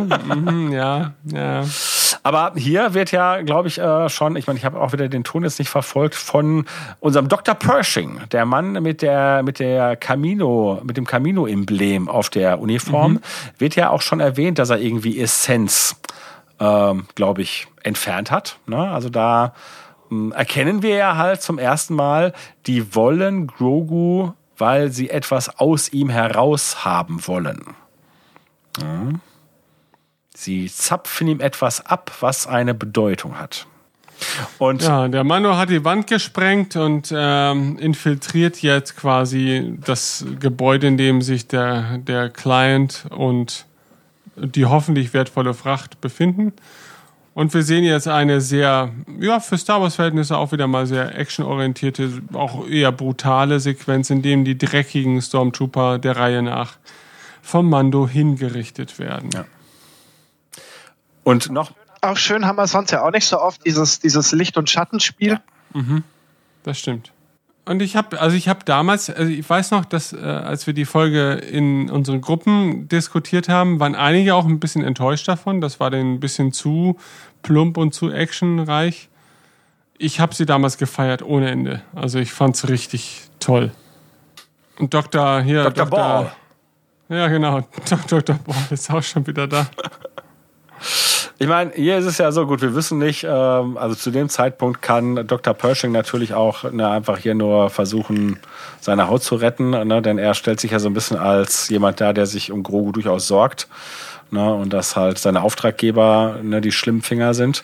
Ähm, aber ne, hier wird ja deutlich, also Dr. Ball hat ja auch eine Spritze in der Hand, dass es hier ja medizinisch, biologische und, äh, und Grogu liegt auf seiner medizinischen Scanner Einrichtung.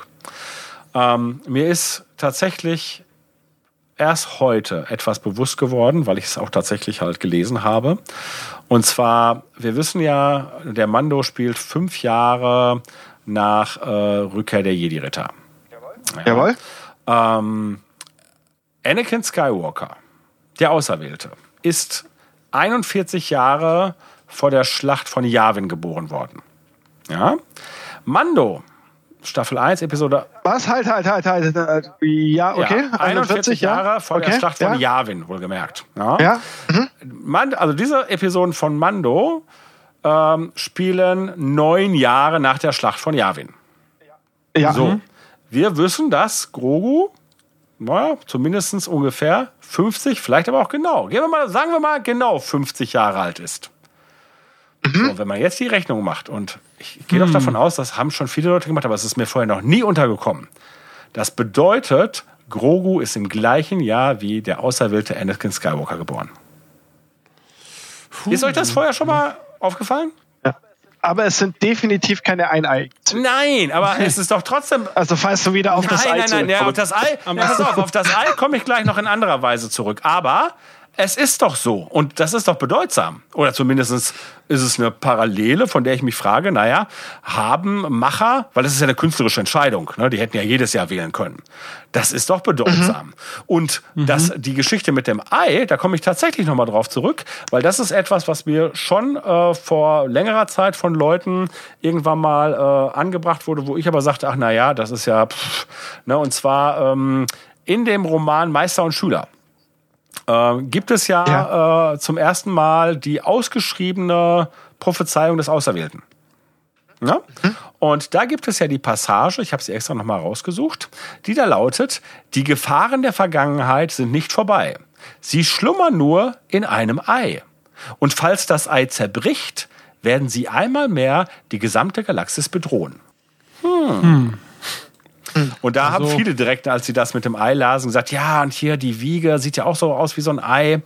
Ähm, ehrlich gesagt habe ich da noch gar nichts. Also wie gesagt, das war für mich eher so, na ja, hm, ne? Tatsächlich diese, diese Verbindung mit dem, mit dem Geburtsjahr Anakins würde ich schon sagen, dass das eventuell dann doch äh, eine Bedeutsamkeit hat. Nicht, also viele haben dann, oder es gibt halt Leute, die dann gesagt haben, ja, das könnte ja heißen, dass Grogu der wahre Auserwählte ist. Das sehe ich nicht so, denn ich finde auch, dass selbst diese ausformulierte ähm, äh, Prophezeiung äh, in dem Buch äh, durchaus immer noch für Anakin spricht. Und das wäre auch, alles andere wäre auch Quatsch. Aber. Ja, es kann ja sein, dass die Macht so eine Art, ähm, naja, Welle durchs Universum geschwappt hat, die dann zu der Erzeugung des Auserwählten führte, aber die dann in ihren Ausläufern auch eben zu so anderen Grenz Wesen wie Grogu geführt hat. Das wäre denkbar. Oder, weil ich sag mal so, wir haben ja dann relativ schnell, also auch noch, äh, also eigentlich hier schon, in dieser Episode haben wir uns schon gedacht, ne, also das weiß ich noch ganz genau, diese Diskussion, Mensch, warum wollen die denn halt hier diese, diese Essenz und Midi-Chlorianer und könnte das vielleicht etwas mit äh, Palpatine zu tun haben, ne, mit, sein, mit dem Klon Palpatine. Und ähm, wenn man jetzt halt da nochmal sagt, also ne, wie gesagt, ich, ich, ich lese es nochmal, die Gefahren der Vergangenheit sind nicht vorbei und könnte man ja jetzt sagen, okay, eigentlich denken wir hier, das Imperium ist besiegt, aber wir wissen ja, es gibt ein Restimperium, wir wissen, das Imperium wird sich wieder erheben, beziehungsweise Palpatine kehrt zurück, zumindest nach aktuellem Kanon. Sie schlummern nur wie in einem Ei und falls das Ei zerbricht, werden sie einmal mehr die gesamte Galaxis bedrohen. Sprich, dass Grogus Blut tatsächlich dafür sorgen könnte, dass die Galaxis erneut bedroht wird. Weil mhm. der schlummernde, weil noch nicht wieder zu voller Stärke gekommene Palpatine dadurch halt ne, ne, Dinge bekommt, die er braucht, um sozusagen sein, seine Klonkörper stärker auf den Vordermann zu bringen.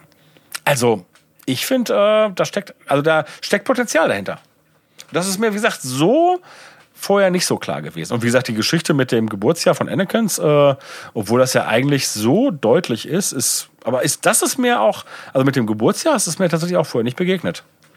Mhm. Nö, eigentlich, also eigentlich, wenn man die Fakten zusammenträgt, ist es sehr offensichtlich, aber wurde wahrscheinlich in der Diskussion noch niemals so einfach naja, zusammengetragen. Vielleicht habe ich es auch nur nicht, ne? Ich meine, ich habe ja auch nicht alles gehört, also es kann durchaus sein. Nur wie gesagt, fände ich interessant und da ihr ja zumindest auch nicht sagt, wieso, war doch völlig klar. Ähm, mhm, ja, nee, habe ich so auch noch nicht drüber nachgedacht. Wobei ich, wobei ich aber dennoch irgendwo in Erinnerung habe, dass wir das schon mal zurückgerechnet haben, wann Grogu geboren ist. Also ich, ich, ja, oder, ich oder rechne ein, ich falsch. Und mit, mit wem, wenn nicht mit euch, hätte ich dieses Gespräch gehabt. Ne? Also, also wir haben zumindest schon mal zurückgerechnet, um zu gucken, wann hat Grogu gelebt. Also sprich, ne, äh, zu welchem Zeitpunkt in unserer Star Wars Historie und und und wäre er im Jedi Tempel gewesen und hätte er Anakin Skywalker mhm. kennen können. Diese Dinge haben wir haben wir auf jeden Fall, aber das ist, da reicht ja eine grobe Rechnung. Wir haben vielleicht ja. nicht uns Gedanken über das Geburtsjahr gemacht und wer vielleicht da noch geboren ist in diesem Jahr. Mhm. Nee, haben, haben wir auch nicht.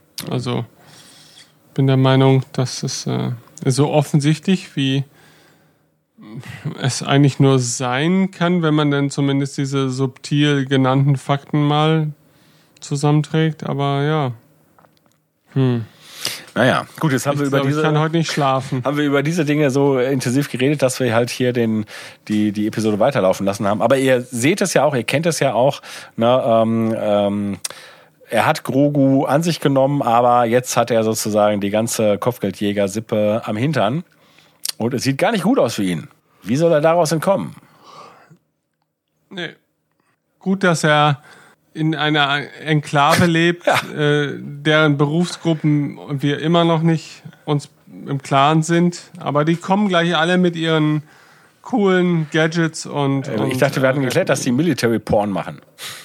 Ja, das ja. kann natürlich sein. Ja, wir sind ganz fasziniert von dieser Action-Sequenz, dass wir. Äh mhm.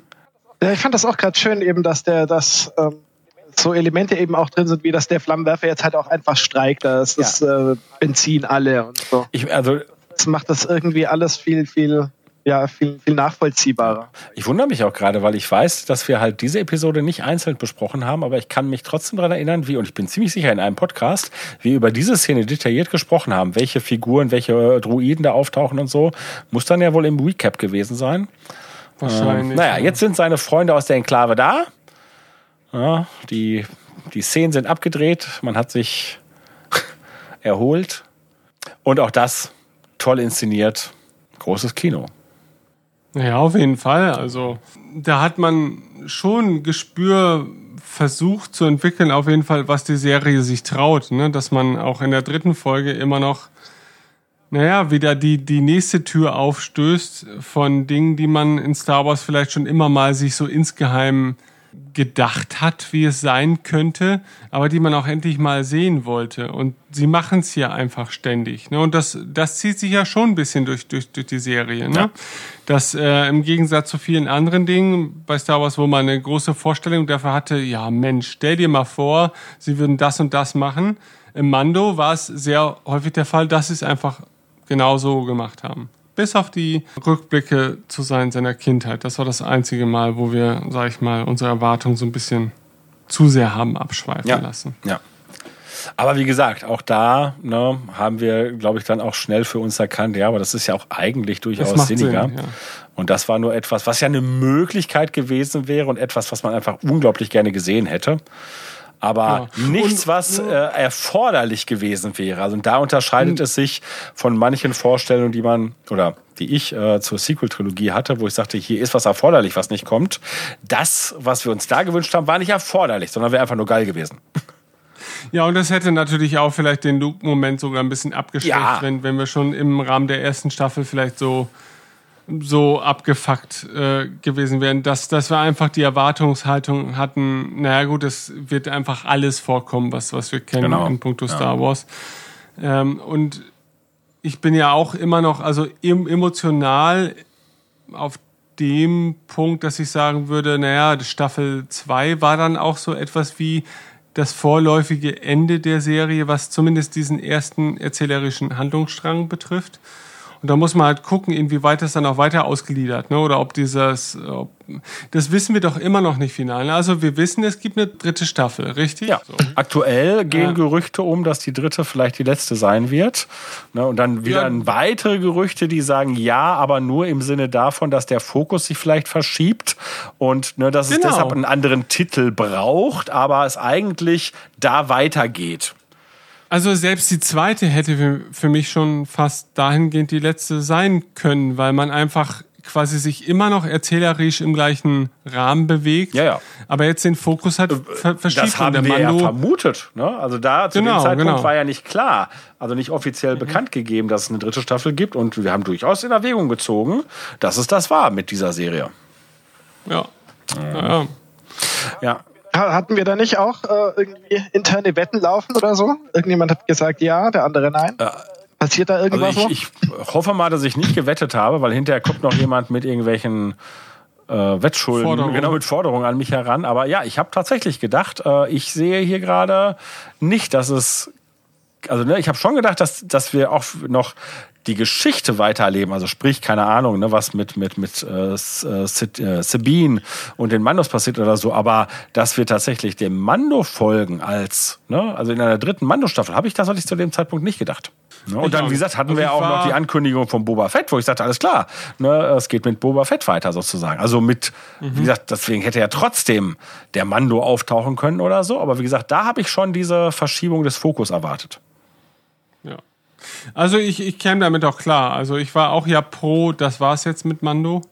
Ähm, und ich meine, das heißt jetzt nicht, dass sie nicht verstehen, auch in der dritten Staffel äh, das Ganze erzählerisch noch weiterzuführen, so dass es sich ja vielleicht auch mit der Ahsoka-Serie, die am ja, gleichen ja. zeitlichen Kontext stattfinden soll, noch den Mehrwert bringt. Aber ich hätte auch verstanden aus einem aus der Perspektive eines Fans, der die Mando-Serie wirklich toll fand und natürlich irgendwie erstmal initial sich mehr davon wünscht, hatte ich aber dennoch direkt nach Staffelende das Gefühl, na gut, das war jetzt gut und das kann auch eigentlich im Prinzip so bleiben, wie es war. Und jetzt jetzt äh, jetzt wechseln wir hinüber quasi zur, zur nächsten Geschichte. Ne? Sei es jetzt Sabines Geschichte oder, oder, oder sonst wessen. Weil ich die Erzählung für so schön abgeschlossen halte. Ne? Also das war jetzt die Reise des Mandos und des Kindes und Punkt.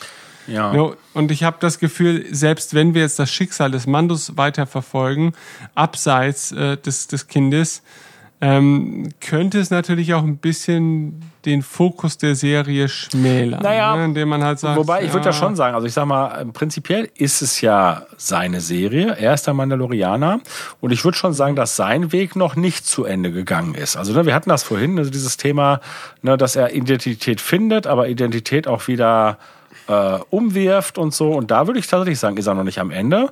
Nur. Natürlich, äh, aber, aber, aber das eine ist der Titel der Serie ja. und das andere ist das, was die Serie wirklich war. Genau. Und das, dass die Serie war bisher einfach die Geschichte des Mandos und des Kindes. Exakt. Und deswegen habe ich auch immer gedacht, wenn, wenn Grogu weg ist, ist es vorbei. Ja, das habe ich mehrfach mhm. gesagt. Deswegen habe ich ja auch gedacht, also beziehungsweise mit weg meine ich jetzt, dass es ähm, zu einem Abschluss gefunden hat. Nicht, dass Grogu nur weg ist. Denn meine Vermutung war ja, oh, Ende der zweiten Staffel ist doch klar, da wird Grogu von Moff Gideon entführt und dann haben wir einen mhm. Cliffhanger und in der dritten Staffel wird er wiedergeholt. Das war für mich sonnenklar.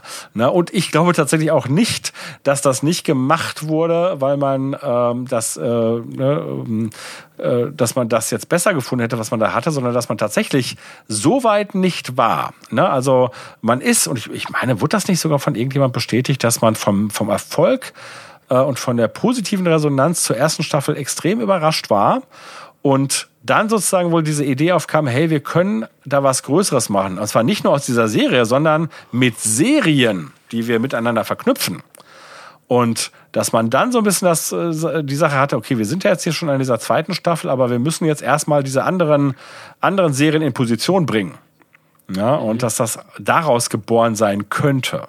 Ja, könnte mit Sicherheit. Also man muss ja, ja. sich ja ohnehin überlegt haben, was passiert wäre, wenn äh, Staffel 1 jetzt nicht so gut an, angeklangen wäre. Hätte man ja vermutlich dennoch, um das Franchise als solches nicht irgendwo an einer Sackgasse äh, ankommen zu lassen, irgendwie erzählerischen Weg gefunden, um, um quasi vielleicht das nächste Projekt angehen ja. zu können. Aber dann hätte man, also ich sag mal so, angenommen, man hätte es mh, zu einem richtigen Abschluss führen wollen, dann hätte man ja tatsächlich sowas machen können wie äh, Din, weiß ich nicht, übergibt also ne, es wären halt keine Sachen mehr offen gewesen mit ihm und den Mandos und so und er übergibt äh, Grogu und es ist wirklich so, ach ja, alle Sachen haben einen Abschluss gefunden.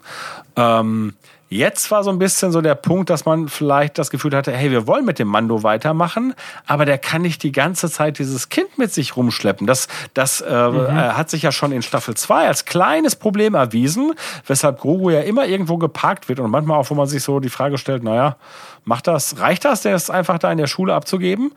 Ähm, ne? äh, und da, glaube ich, kam dann so dieser Punkt auf, hey, Grogu ist zwar super toll, aber wenn wir mit dem mhm. Mando weitermachen wollen, und jetzt haben wir uns dazu entschieden, wir wollen mit dem Mando weitermachen, dann müssen wir irgendwie, obwohl eigentlich bisher es die Geschichte Mando plus Child war, müssen wir die beiden trennen. Ja.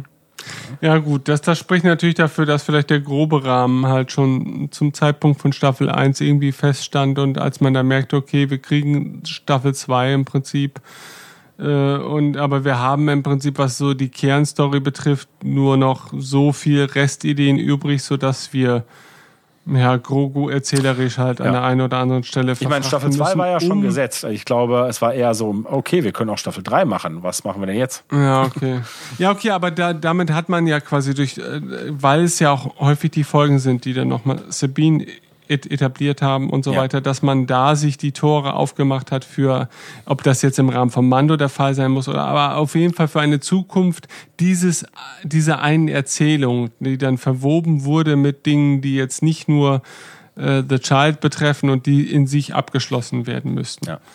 Also ja, ja, das kann gut sein. Ähm, jetzt muss ich noch einmal ganz kurz nachfragen. Sabine? Äh, äh, nicht, nicht Sabine. Ähm, ach, ja, sorry, habe ich vorhin auch gesagt und meine ich natürlich gar nicht. Du hast da, äh, du hast ja, ja, angefangen. Ja, ja, das war mein Fehler. Ähm, Boss, nicht Boss. Wie heißt du denn? Die, die Anspruch auf den Speer erhebt. Ähm, ja. Jetzt wird's peinlich, ne? Ja, du könntest mir ja mal aushelfen. nein, nein, nein, nein, um Gottes Willen. Ich hab's ja auch auf der, sozusagen. Ähm, die Schauspielerin, genau. Katie Sackhoff, aber der Charakter. Ähm, oh, das gibt's doch nicht. Äh, so, warte. Das ist Sabalot, also. Bo-Katan. Ja, genau. genau. Dass ich mal derjenige bin, der eher mit, ja, das, ey, genau. wir sind echt, aber gut. Ja. ja, also da, wo wir vorher Sabine sagten, meinten wir natürlich Bokatan. Mhm. Ja. Ja. Also, alle aufmerksamen Hörer, die zwischendurch sich dachten, boah, was war das? Schon wieder ein neuer Schlaganfall? Wir hätten daraus Nein, einen Preis aufschreiben machen können. Gesagt. Wen meinten wir wirklich? Ja, ja genau. Ja. Ich, ich habe jetzt für heute abschließend noch eine Frage an euch, äh, weil und ich finde, das passt jetzt ganz gut. Wir haben ne, die ersten drei Episoden jetzt gerewatcht und ne, die haben ja so einen kleinen äh, eigenen Arc gebildet. Ähm, und wir haben mehrfach in diesen ersten drei Episoden darüber gesprochen, welche Erwartungen wir hatten oder welche oder dass wir keine oder falsche Erwartungen hatten und wie zufrieden wir mit dem dann waren, was uns begegnet ist. So. Und es ist ja so, ne, es war, also, oder noch ist es immer so, das äh, ist es immer noch so, wollte ich sagen, dass Mando die erste TV-Serie ist mit, also Realserie. Also schon mhm. was sehr Besonderes. Ansonsten kennen wir bisher Star Wars aus dem, also Realfilm Star Wars aus dem Kino, insbesondere aus mhm. den neuen Saga-Filmen und gut, wir haben zwei äh, Standalone-Filme, die im Prinzip schon sozusagen wenn man das jetzt so, ne, also jetzt mal umgangssprachlich so eine Art Expanded, so ein filmisches Expanded Universe sind, ne, also jenseits der Saga angesiedelt mhm. sind. So und und Mando ist so ein richtiges Fund Expanded Universe. Und also das haben wir jetzt zum ersten Mal halt in dieser üppigen Form bekommen. Und das haben wir, glaube ich, ja gesagt. Wir stellen fest, wir sind zufrieden damit. Richtig, ne? Ja. So. Und ich schließe jetzt daran an, weil ich mit Ben vor nicht allzu langer Zeit ein Gespräch hatte, wie unsere Erwartungen sind bezüglich der Herr der Ringe äh, Serie, die uns ja auch bald erwarten oh. wird. Und dass da wir durchaus oder dass er durchaus ein bisschen skeptischer ist. Und jetzt ist die Frage, warum eigentlich, wenn wir sehen, dass das im Star Wars-Universum geht? Also meine Frage geht jetzt dahin, warum geht das im Star Wars-Universum und warum ist es im, im, im Mittelerde-Universum vielleicht schwieriger? Also ich habe da mir Gedanken zugemacht und ich würde gerne da auch nochmal eure Meinung zu haben. Ich meine, vielleicht seht ihr es ja gar nicht mehr jetzt problematisch. Ja, gute Frage. Also äh, ich, äh, ich persönlich äh, verstehe ehrlich gesagt die Problematik im Herr der Ringe-Universum nicht. Von daher müsstest du da vielleicht noch etwas äh, ausholen. Ja, kann ich, äh, ich auch. Ich als jemand, der das nur oberflächlich kennt, im Sinne von, ich habe eben einmal die Bücher gelesen und äh, ein paar Mal die äh, Filme gesehen, sehe da überhaupt gar kein Problem darin, da jetzt eine Serie draus zu machen. Aha. Gut. Also ich äh, schaue der auch äh, freudig entgegen tatsächlich. Mhm. Äh, da war letztens dann so ein, das gab ja so eine Art Teaserbild ne, mhm. ne, mit, mit einer Figur, die da auf eine Stadt schaut und im Hintergrund, ich hätte es gar nicht wahrgenommen, wenn ich nicht aus Zufall dann irgendwo, Google hat mir das dann vorgeschlagen, so einen Artikel gelesen hätte, dass da eben im Hintergrund dieser Baum von was weiß ich zu sehen ist, aus dem eben dieses Licht kommt und nicht etwa von der Sonne und was wiederum dann darauf hindeutet, in welchem Zeitalter das spielt und da, da ist meine Herr der Ringe Kenntnis ja schon vorbei, ne? also keine Ahnung, welche Zeitalter es gibt und wie die alle heißen und so weiter. Ähm, aber das klang super spannend und äh, nachdem ich diesen Artikel gelesen hatte, freue ich mich sogar noch ein Stückchen mehr drauf. Also, ja, also wie gesagt, ja die Problematik erkenne ich da nicht. Und mhm. im Star Wars-Bereich, ähm, ja, ähm, äh, Jörg, ich weiß gar nicht, hast du es heute erwähnt oder bei unserer Sitzung letzte Woche? Ähm, eben diese, äh, dieser Grundgedanke, okay, das ist jetzt die erste Realserie, die muss jetzt eben auch einfach gut ja. ausschauen. Ne? Also hoffentlich erwartet uns da kein Quatsch. Ja. Und ähm, diese Befürchtung habe ich im Vorfeld eben natürlich auch gehabt, ganz klar. Und äh, inhaltlich äh, war es dann tatsächlich, äh, insbesondere dann, als feststand, es ist nicht Boba Fett, äh, habe ich mich schon auch gefragt, naja, aber warum und wieso ist jetzt genau das die erste Realserie, die uns erwartet? Was, was will man uns hier erzählen? Und äh, ich meine, die Befürchtungen sind natürlich mit, mit der Qualität der Serie als solches dann verloren. Klar. Mhm. Und sie hat eben gut aufgezeigt, dass, ähm, dass keine bis sehr wenig Grenzen gesetzt sind. Ich denke gerade dann äh, auch die Auftaktfolge der zweiten Staffel mit dem Kreidrachen. Wow, ja. also das ist, das ist definitiv ja Kinoniveau gewesen. Von daher. Du würdest also ist ja, alles du würdest denkbar. also sagen, und da steckt jetzt schon so ein bisschen das Element drin, was ich vielleicht als Unterscheidung sehe, dass Star Wars ähm, auch jenseits der epischen Geschichte funktioniert. Also, ne, die Saga ist die epische Geschichte. Da geht es um das große Ganze, da geht es um das mhm. Wohl und Wehe der ganzen Galaxis und den wichtigsten Protagonisten in dieser Galaxis zu dem Zeitpunkt, in dem das spielt. Gut, ich sag mal so, wenn wir jetzt denken, dass Grogu vielleicht mit seinem Blut eine Rolle spielt bei der Rückkehr, aber machen wir uns nichts vor, so weit, dass das ganz gesichert ist und so ist die Serie ja nicht. Letztendlich präsentiert uns die Serie die Abenteuer eines Protagonisten. Ne? Schon mit übergeordneten Arcs, aber da sind wir eher beim ähm, Heroic genau, da sind wir eher bei der Heroic Fantasy, ähm, ne, in der wir sozusagen Abenteuer eines ja, nicht normalen Menschen, aber eines Durchschnittshelden kennenlernen und nicht ne, von dem Helden, der am Ende die Galaxis rettet. Und du würdest mhm. also sagen, und ich sage mal so, ich nehme es vorweg, ich sehe das so, im Star, Wars-Universum können solche Geschichten erzählt werden. Also würdest du das, würdest du mir da zustimmen, Löhner? Ja, das würde okay. ich auf jeden Fall genau. schreiben. Ich meine, das ist ja jetzt auch nicht so, ich meine, solche Geschichten werden ja seit Ewigkeit im Star Wars Universum erzählt, nur eben nicht als genau, Fernsehserie. Genau, aber das ist ja genau die Frage, weil ich sag mal, so eine Fernsehserie muss einfach ein Mainstream-Publikum gefallen.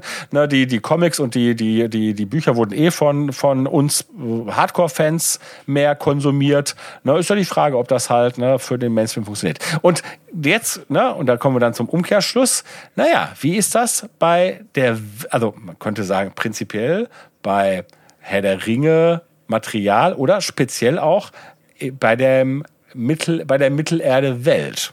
Und da bin ich persönlich unsicher und würde das später auch nochmal ausführen, aber jetzt bin ich erstmal gespannt, was, mit was Ben um die Ecke kommt.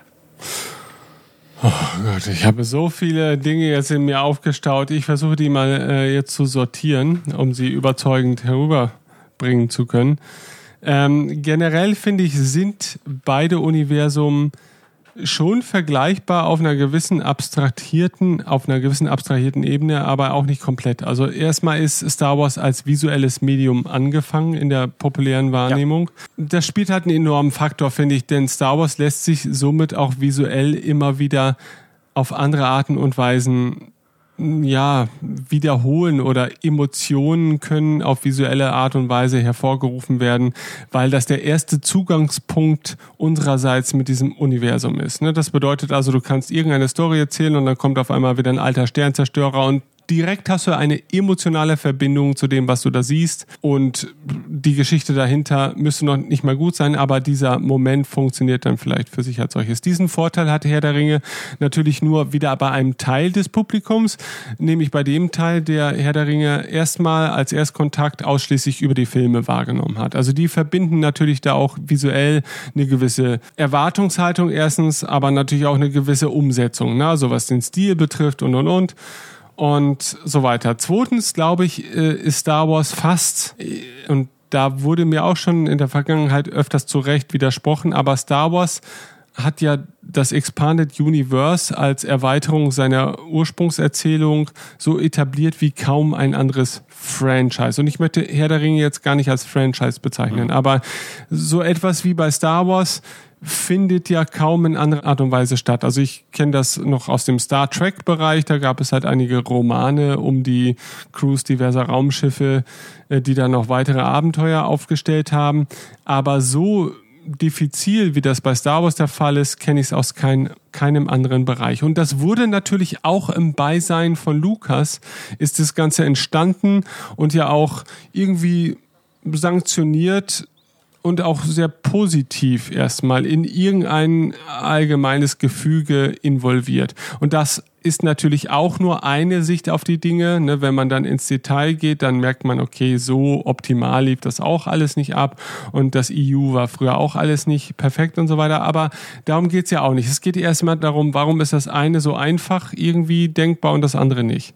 So, dann drittens, Tolkien hat, glaube ich, was moderne Fantasy betrifft, nochmal eine andere Rolle gespielt, als Lukas das zum Beispiel für wie nennt man das? Für was denn? Für Science Fiction, Fantasy, für irgendetwas? Also für ein Genre, das außerhalb von Star Wars ja selten angegangen wird. Es gibt natürlich Sci-Fi als Genre, das äh, findet sich in vieler Form repräsentiert, aber ich würde schon sagen, Star Wars ist beinahe sein eigenes Genre in sich. Mhm das, wo es ähnliche Werke immer mal wieder gibt, das will ich gar nicht sagen, aber äh, wenn man sich Tolkien als Grundlage, der, und das ist auch wieder eine Diskussion als solches. Tolkien hat nicht alles neu erfunden und so weiter, sondern sich auch alter Motive bedient, so wie Lukas ja auch und so weiter und die auf eine gewisse Art und Weise zusammengetragen, aber hat damit quasi für viel von dem, was in der modernen Fantasy stattgefunden hat, eine Blaupause gebildet. Also jeder hat eine bestimmte Vorstellung von Elben, Zwergen und, und, und keine Ahnung, dieser generischen Fantasy-Welt und die basiert irgendwie dann doch auf dem, was Tolkien irgendwann mal sich zurechtgefriemelt hat. Und das zieht sich über Romane bis über Mainstream-Medien oder Computerspiele, wie selbst World of Warcraft spielt mit den Klischees, die halt im Prinzip Tolkien etabliert hat. Das spricht jetzt für oder gegen Tolkien, aber das Werk als solches mindert das ja erstmal nicht. Aber ich glaube, deshalb besteht auch nicht unbedingt der Bedarf danach, die sehr auf den Schöpfer fokussierte Welt durch Fremdschaffende erweitern zu müssen, denn es gibt einfach für jeden, der schon Bedarf nach Fantasy hat, die sich grob an den Motiven Tolkiens anlehnt, gibt es einfach schon einen unerschöpflichen Fundus. Während Star Wars, was das betrifft, glaube ich immer noch so speziell ist, dass es kein allgemeines Genre in sich begründet hat, mit dem man als Leser oder Konsument oder Zuschauer dieses Bedürfnis befriedigen Moment, das kann. So äh, welchen Fundus hat äh, die Tolkien-Schiene, die, die Star Wars nicht hat? Äh, ich glaube einfach, dass Leute, die mit Tolkien den Weg zur modernen Fantasy mhm. gefunden haben, führen ihre, äh, führen ihre Bedürfnisse in ganz vielen ah, anderen Werken, die vielleicht auch eigene Welten ja. etablieren, eher befriedigt, als das ein Star Wars-Fan kann, der einfach, finde ich, das ist meine subjektive Wahrnehmung, selten etwas Vergleichbares findet. Und Star Wars muss dann auch und deswegen führen wir auch über Jahre hinweg auch so Detaildiskussionen. Wir diskutieren innerhalb von Star Wars Veröffentlichungen, ob das Bücher, Comics und so weiter sind, ob die dem entsprechen, was wir von Star Wars erwarten. Und dabei sind sie offiziell da. Und dabei sind sie offiziell Teil des Kanons und so weiter. Und das ist halt eine Problemstellung, die natürlich nur deshalb existiert, weil jeder für sich natürlich im Speziellen, aber wir auch als Gesamtheit der Fans eine sehr konkrete Vorstellung von diesem Star Wars-Universum haben. Und ja, ich glaube, da, da ist Tolkien einfach nochmal ein anderes Ding. Wie gesagt, weil der Bedarf einfach dahingehend anderweitig schon mhm. gedeckt wurde. Äh, also ich, man, man könnte es auch noch anders ausdrücken als Bedarf, denn die Frage ist ja, will ich etwas Ähnliches, und das gibt es bei Tolkien jede Menge, eben weil es so generisch ist, mhm. oder will ich das Gleiche? Und bei Tolkien wäre das Gleiche, wenn man nicht halt so ein paar ganz spezielle Sachen nimmt, aber das, was man tatsächlich woanders auch finden kann. Also sprich, ein Zwerg ist ein Zwerg, aber ein Java mhm. ist ein mhm. Java. Ein Java ist eindeutig mhm. Star Wars. Ne, also genau. äh, das, was du sagst, also es ist, ich bin fast genau auf deiner auf deiner Linie, denn es ist halt so, du hast es ja ganz klar herausgestellt, ne, das, was die Welt, die Tolkien geschaffen hat, also zumindest was diese ganzen Motive angeht. Also klar, zum einen hat er sich halt an alten Sachen bedient, ne, denn Zwerge gab es natürlich vorher, Drachen gab es vorher, all diese Dinge, aber klar, er hat sie noch mal in eine in eine andere für seine Verhältnisse modernere Fassung gebracht mhm. und daraus entstand dann halt, weil sich da ganz viele dran angelehnt habe, könnte man sagen, die generische Fantasy. Ich meine, auch da ist Tolkien nicht alleine. Natürlich haben andere wie, ähm, wie äh, Howard, der die Cohen-Sachen gemacht hat und, und, und. Viele andere haben dazu beigetragen. Aber prinzipiell ist er da ein ganz starker, der stärkste Arm überhaupt. So, mhm. aber eben weil er bei diesen, weil er sich wahrscheinlich auch bei diesen Allgemeinplätzen bedient hat und dann wiederum die nochmal mehr zu Allgemein, Allgemeinplätzen wurden, sind diese ganzen Motive tatsächlich generisch. Und egal in welche, nein, nicht egal, aber ich kann in ganz viele Fantasy-Welten schauen. Keine Ahnung, wenn ich äh, das Schwarze Auge spiele, wenn ich äh, World of Warcraft spiele, wenn ich, wenn ich äh, Dungeons Dragons spiele, da habe ich Zwergen, da habe ich sowas wie Orks, da habe ich Riesen, Trolle etc. Und wenn ich nicht noch, keine Ahnung, sage, so, wir sind jetzt gerade im Bruchtal oder ne, wirklich ganz spezifische Mittelerde-Elemente mit einbringe, dann könnte das, dann weiß ich nicht, in welcher Fantasy-Welt ich gerade bin. Mhm. Na? Mhm. Und das ist ein großer Unterschied bei Star Wars, denn wenn ich da einen Rodianer habe und einen Tasken, dann weiß ich sofort, ich kann nur in Star Wars sein. Und ja, da, und natürlich, da spielt Fall. dieses visuelle Element natürlich eine totale Rolle. Und es ist so, und das ist der zweite, also das ist der eine Aspekt, ne? Und da ist es ja noch nicht, noch nicht mal so, dass ich sage, na ja, mir fehlen da ja andere Space Fantasy Werke. Könnte ich übrigens auch gut finden, nur das ist ja noch nicht mal so, dass ich mich da befriedigen will. Ich liebe ja dieses spezielle Star Wars Universum. Mhm. Das und wir haben ne, vor ein paar Wochen über das ikonische Design von manchen Sachen gesprochen. Das will ich ja. Das mhm. äh, lässt mich in dieser Welt schwelgen und deswegen will ich in dieser Welt sein. Und da ist es halt so, obwohl ich natürlich die epische Geschichte von Star Wars, also sprich die Geschichte von, von Anakin Skywalker, Luke Skywalker, also die Saga, ähm, so liebe, ist es trotzdem so, dass mir halt, und das war bereits als Kind so, als ich, als es erst zwei Star Wars Filme gab, dass ich eine Vorstellung von dieser Welt hatte und ich fand das toll, mir vorzustellen, hey, ich bin bei diesen Rebellen und wir fliegen jetzt auf diesem Planeten, mhm. auf diesem Planeten. Und ich habe auch schon sehr früh, zwar etwas später, äh, aber habe natürlich auch Mittelerde kennengelernt, habe es sofort lieben gelernt und ich liebe es bis heute. Und trotzdem verweile ich mit meiner Fantasie, also wirklich im Sinne davon, dass ich es ausspiele, seltener in Mittelerde. Wenn ich mich äh, fantasievoll da hineinbegebe, dann hänge ich in Bruchtal rum und genieße ja. die Zeit. Aber guck mal, das ist aber das, äh, ich meine. Warte, lass mich jetzt kurz zu Ende bringen. Aber ja, okay, ich fantasiere mir keine Abenteuer zurecht. Das mache ich komischerweise mhm. in anderen Fantasy-Welten. Na? So, aber Star Wars hat doch von Anfang an auch immer mit ganz anderen Methoden gearbeitet, um seine Fans in dieses Universum zu entführen. Da kannst du ein altes Atari-Spiel ja. ja. von Star Wars aufmachen, das nur aus wenigen Pixel besteht und dann äh, piepst da eine bekannte Melodie ja. herum und sofort fühlst du dich an diese Welt näher ja, herangeführt, ja ein, als das Es Tolkien gibt ja noch ein viel besseres Beispiel. Ne?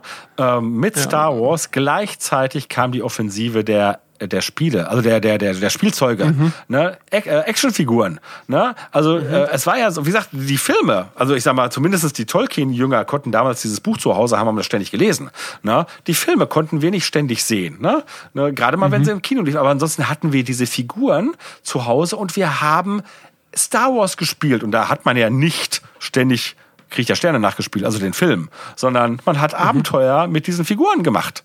Also äh, es wurde uns direkt an die Hand gegeben, hey, hier, das ist ein Baukasten und macht was damit, und, fantasiert darüber. Auch, ja, und auch da ist doch Star Wars viel originärer, was auch sein, was seine Visualität ja. betrifft. Also wir haben einfach von Anfang an visuell sehr einprägende ja. Figuren, ikonisch. Raumschiffe, ja. ikonisch, genau, die prägen sie. Und Herr der Ringe, da ist halt ein mittelalterlicher genau. Rittertypi. Und Zwerg der ist, ist halt erstmal Genau, der so und der der ist halt so so zwergisch und generisch, wie man sich ihn halt nur vorstellen ja. kann und wir kennen halt mittlerweile dann diverse filmische Interpretationen, aber ähm, keine davon, also ich, ich will die auch nicht abwerten, sondern die die in Interpretationen sind grandios und toll, aber Star Wars bietet dann doch noch mal eine ganz eigene andere Handschrift und es kommen, wie gesagt, wie ich ja gerade sagte, manchmal reicht schon eine Melodie, um dich wieder daran zu führen. Da kommen ganz viele Faktoren ja. zusammen. Star Wars ist einfach als komplettes Konstrukt ja schon erschienen,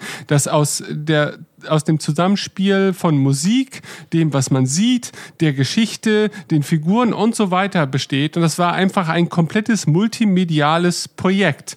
Und jeder Aspekt dieses Projekts, das ist halt wie Lightning in a Bottle quasi. Das passiert vielleicht auch nicht so oft. Ja. Jeder einzelne Aspekt dieses Projektes ist für sich gesehen so herausragend, dass auch ein einzelner Aspekt manchmal reicht, um uns als Fans zu erreichen ja. oder als als Liebhaber dieser Materie. Und das hat halt Tolkien nicht. Das ist auch nicht schlechter oder besser. Das ist einfach nur ein anderes ja, Medium ja, erstmal. Es geht überhaupt nicht um schlechter oder besser. Und deshalb stellt sich halt auch die Frage, äh, warum man vielleicht skeptisch bezüglich einer solchen Serie ist, weil die einfach, die basiert ja nicht, die Serie basiert auf der Grundlage, irgendwie eine Serie haben zu müssen. So. Und aber als Tolkien-Fan hat man ja gar nicht geschätzt, eine Serie zu haben oder ja. die Filme zu haben, sondern man hat einen ursprünglich einen ganz anderen Zugang dazu gehabt und deswegen hat man auch nicht unbedingt den Bedarf danach. Natürlich gibt's natürlich immer mal wieder so diese Dinge, dass äh, Christopher Tolkien Zeit seines Lebens, er ist ja nun auch verstorben letztes Jahr, äh, hat dann irgendwie Notizzettel wieder aus einer neuen Schublade seines Vaters gefunden und konnte daraus ein neues Buch schreiben. Das hat natürlich aber noch ein anderes Geschmäckle. Das ist ja dann schon fast so archäologisch, ja. ja? Da, da wird was ausgegraben und oh Gott, wir kriegen noch ein, zwei Versatzstücke aus dieser in vielen Bereichen ja noch sehr im diffusen liegenden Welt Mittelerde. Und es ist immerhin die, der, der natürlich auch hinterfragbare Versuch, etwas Fragmentarisches Ganzes zu vollenden. So wie es diese Geschichten genau. gibt, dass man irgendwie durch einen Algorithmus die zehnte Symphonie von Beethoven vervollständigen lässt. Genau, genau. Und, und auch Tolkien war sich dessen ja auch immer bewusst, dass das keine vollständige Weltdarstellung ist, ne? sondern dass er halt schon versucht hat, natürlich für sich, um, um erzählerische Grundlagen zu haben, einen Kontext zu bilden, auch was Historie und, und Welt betrifft. Aber dass viele der, der davon abseitigen Ideen einfach nie zu Ende geführt wurden. Das war ihm selbstbewusst, das war auch gar nicht sein Ziel, das alles immer bis zum Ende auszugestalten. Und, und viele dieser, dieser nachgeschobenen Veröffentlichungen sind natürlich einfach nur der, äh, der Vermarktung entsprungen, aber natürlich auch ein bisschen einem aktiven Verlangen danach, mehr von der Welt noch zu kriegen. Hätte Tolkien in Zeit seines Lebens eine Art EU etabliert, dass er quasi so das Ursprungs-Fantasy-Setting für alle geöffnet hätte und gesagt hätte, so, jetzt erfindet eure eigenen Stories darin, dann würden wir ja jetzt über eine ganz andere Grundlage sprechen. Aber es war nicht der Fall. Und das war vielleicht auch mit der Grund, warum Tolkien so gut funktioniert hat eben, ne? dass es halt der Märchenonkel ist, der halt von dieser einen uns unbekannten Vergangenheit auch so ein bisschen erzählt. Und daher glaube ich schon, dass im Kern erstmal, was das Publikum im ersten Schritt erreicht hat, sind Tolkien und Star Wars doch komplett verschiedene Dinge, selbst wenn sie ja an gewissen Punkten mit ähnlichen Motiven arbeiten, die dann ja auch dazu beitragen, dass das Ganze Erfolg hat. Ja, aber aber ja. was die Herangehensweise betrifft, ist was Und ich sehe tatsächlich, ne, obwohl man natürlich mit generischer Fantasy halt auch Heroic Fantasy machen kann, aber Tolkien, die Werken Tolkiens sind für mich halt äh, ganz klar Epic Fantasy. Ne? Und äh, mhm. wie gesagt, ich, deswegen kann ich mir halt, deswegen fantasiere ich mich nicht in einer Welt, wo ich mit einer Heldengruppe durch Mittelerde ziehe. Das tue ich nicht. Ne, das mache ich mit anderen Fantasy-Welten. Weil sie zu abstrakt aussehen. Ja. Ne? Also da ist der generische gut gutmütige Held ist halt eben auch der generische gutmütige ja. Held. Diesen Charakter noch äh, zu sehr in die Tiefe erzählen zu wollen, das passt überhaupt nicht in den erzählerischen ja. Kontext von, von, von Tolkien. Ja, selbst aus, also auch da, all das, was jetzt noch nachgeschossen ja. wurde. Genau. Ich meine, das Silmarillion ist ja schon Nachschuss und das ist eher biblisch erzählt, ja. also ist sehr abstrakt und auch die eher auf personenbezogenen Geschichten wie Bären und Luthien oder die Kinder Hurins, was noch so die in sich geschlossenen Erzählungen sind, die jetzt in den letzten Jahren so nachkamen.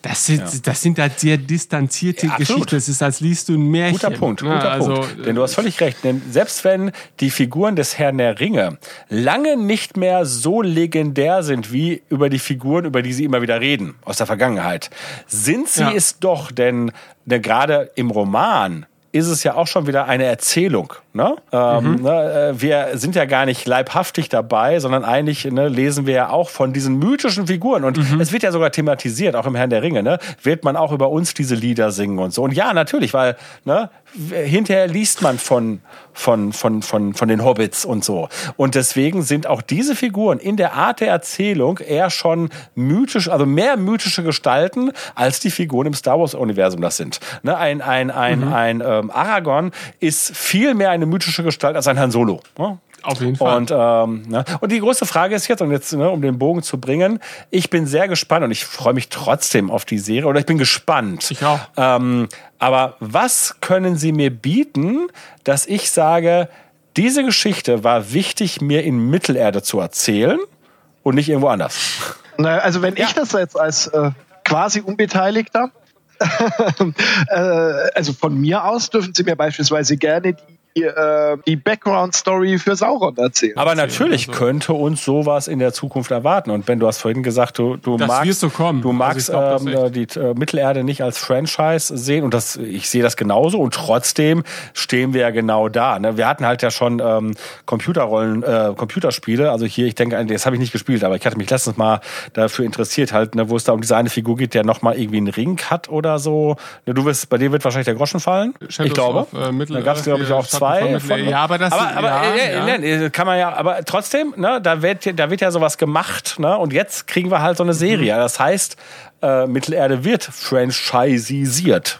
Ja, also wie gesagt, also ich bin, ich bin auch der Serie feindlich gegenüber nicht eingestellt. Ich glaube, sie überschätzen die Stärken, die man mit Tolkien in visuellen Medien nutzen könnte, um sie erfolgreich zu machen, weil sie halt eben im Laufe der letzten 60, 70 Jahre in, in vielen anderen Formen schon stattgefunden haben. Und da zählt dann eher die Originalität des Derivats. Da wünschen sich Leute ein Fantasy, aber mit der Abkehr vom Tolkieniesten und haben halt Game of Thrones bekommen.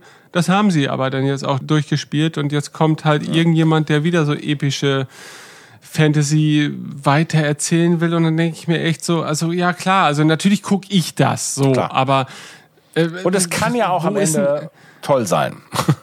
Genau, ja. es kann toll sein, aber wo ist das, wo ist eigentlich der, wo ist der Grundgedanke dahinter? Also warum jetzt gerade Tolkien, genau. wo es da eigentlich nicht den Grundbedarf so und natürlich könnte, könnte also genau dieser Gedanke natürlich auch zu etwas führen, was dann auch sich negativ auswirkt. Denn ich habe ja gerade gesagt, naja, ne, ähm, Sie müssen mir erklären, warum Sie es in Mittel, äh, Mittelerde spielen lassen. Äh, aber es könnte natürlich auch sein, dass die Macher denken, naja gut, aber wir müssen den Leuten ganz klar machen, das ist ja nicht irgendeine generische Fantasy-Welt, wir müssen den ganz klar machen, das ist Mittelerde, Mittelerde, Mittelerde. Sprich, mhm. sie hauen uns ständig wirklich dann so ganz spezifische Sachen um die Ohren. Ne? Bruchtal, wir mhm. sind nochmal, wir besuchen das Auenland und, ne, aber nur vor allem, um uns klar zu machen, ja, das ist ja auch wirklich Mittelerde, ist dir das klar?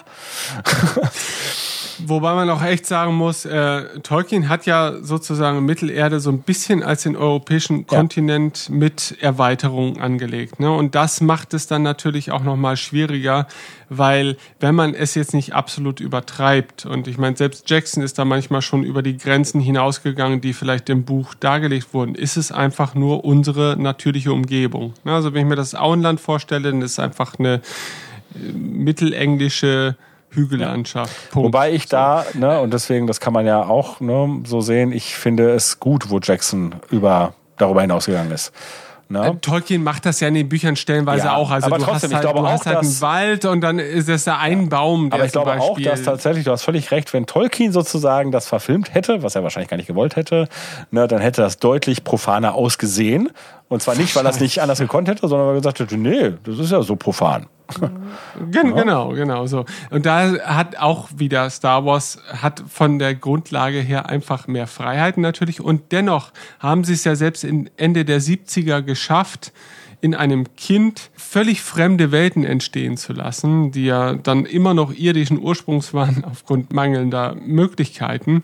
Aber äh, da hat einfach wiederum alles zusammengespielt. Das heißt, die Musik, das Visuelle, die Erzählung als solches haben zusammengespielt, dass sich alles, wenn es sich fremdartig anfühlen sollte und dennoch vertraut, hat es sich genauso angefühlt, fremdartig und dennoch war ich schon nach Episode 4 in der Lage, mich in jemanden, der auf Tatooine ja. lebt, hineinversetzen zu ja. können. Und das ist ja das nächste Ding. Star Wars ist ja wirklich geprägt davon, dass Leute danach gieren, Geschichten von Leuten zu erfahren, die nicht Teil der großen übergeordneten Story sind, ja, sondern einfach mal, wir wollen die Story von dem Sturmtruppler mal lesen. Ja sei es in einer Kurzstory ja. oder sowas. Aber wir wollen die Story von einem Feuchtfarmer halt lesen, weil wir mit den Settings einfach so vertraut sind und weil wir uns so gut vorstellen können, wie es sich in dieser Welt anfühlt, wollen wir einfach auch wissen, wie es halt kleineren Schicksalen dort in dieser Welt ergeht. Und dieses naturgegebene Verständnis für eine Gegenwart in Mittelerde gibt's einfach gar nicht. Also man kann sich nicht vorstellen, ich bin jetzt am 13. September des dritten Zeitalters in Mittelerde. So, was ist denn da? Ja, das ist halt wie hier. Ne? Also, aber das heißt halt auch nichts. Ja. Ne? Aber äh, unter im, imperialer Herrschaft, äh, in, im Kontext der OT, kann man sich einfach direkt 30.000 Situationen vorstellen, die da auftauchen ja. könnten. Und auch da, ich glaube, das ist nicht bewusst gewählt, sondern das ist mitunter auch einfach vielleicht kreatives Glück, dass einfach so alles zusammengekommen ist ist der Vergleich für mich immer nur bis zum bestimmten Punkt überhaupt nachvollziehbar. Und dann wiederum ja, kehrt Star Wars wieder zu dem zurück, was es ja. eigentlich ursprünglich war, nämlich ein genau. Kinofilm. Also, und das sehe ich ganz genauso, wobei natürlich jetzt so hinterfragen ist, ob man das so sehen muss. Und jetzt nehmen wir mal äh, vielleicht äh, Menschen, nee, es muss gar nicht jüngere, aber nehmen wir mal Menschen jüngere Generation, die sozusagen Herr der Ringe tatsächlich über So wie Löhner, der ist, der ist ja jung. Ja, ne? also, also ich meine jetzt Leute, die vielleicht mhm. Herr der... Ja, ich habe auch erst, ich habe auch so, erst die Filme ne? gesehen, tatsächlich. Und, und, und, und man entwickelt vielleicht ein Verhältnis zu den Herr der Ringe-Filmen, wie wir vielleicht ursprünglich mal zu den Star Wars-Filmen. Ne? Und dann käme, ne? ich meine, so weit sind wir noch nicht, aber dann kommt dann halt, keine Ahnung, der, der Kurzgeschichten-Sammelband heraus, uh, Tales from the Tencel Tänzelnde Pony. Also, ne, Geschichten vom Tänzelnden Pony. Mit Kurzgeschichten, mhm. ne, keine Ahnung, einmal von dem Wirt und einmal von dem und von dem und, ne, und ist immer halt mit diesen Übergängen, ach ja, und am Ende kommt äh, Aragorn rein oder so, solche Sachen, ne? Und mhm. vielleicht finden dann Leute, die so zur, zur Mittelerde ge gefunden haben, äh, sagen, das ist geil, finde ich gut. Ja, aber jetzt komme ich noch mal wieder dagegen. Das möchte ich noch ganz kurz anbringen. Gut, dass wir hier bei äh, Staffel 1 Mando Folge äh, du, 3 sind. Wir, wir reden dadurch trotzdem über die Natur von Mando. Das ist äh, das, das stimmt. Ja, das, das stimmt natürlich. So, ähm, es gibt äh, die Herr der Ringe Verfilmung. Mal angenommen, das ist jetzt der Einstieg für dich als Herr der Ringe Möger. Ja. ja so. Mhm.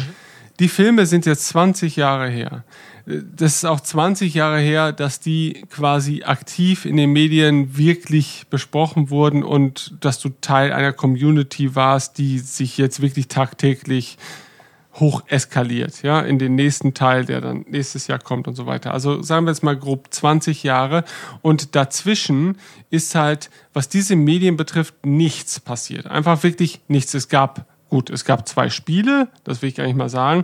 Aber jetzt vergleich das mal mit. Gab es nicht auch noch diese Hobbit-Filme? Das ist ja jetzt noch nicht so lange her. Das ist bis 2015 sogar. Ja, die kamen ja auch. Aber die, die würde ich jetzt nicht als Positivbeispiel nennen. Die, die, die, die haben also die Fans angesprochen, die schon Fans waren. Und dann wurden sie entweder enttäuscht und so weiter. Aber du hast schon recht. Also das Thema Mittelerde wurde dann nochmal wieder in die ja, Mitte ja. gerückt. Schon aber ich glaube, als Welt nicht weiter etabliert, sondern das richtete sich schon eher an die Leute, die halt die alten Filme kannten und die jetzt nochmal wieder ins Kino sollen. Und nicht unbedingt die Welt jetzt noch auf einmal das ja. erste Mal auf, auf der Leinwand. Aber gut, kommen wir zu dem Aber Kurzgeschichtenband Geschichten aus dem Tänzelnden Pony. Ja, gut, genau so. Also ich habe schon das Gefühl, Star Wars hat es ja immer schon verstanden, manchmal auch durch Zufälle wahrscheinlich. Äh, also es war immer ein Bedarf. Das ist ja das Erste. So, bei Tolkien gab es nicht den Bedarf, wir wollen jetzt unbedingt irgendwas haben.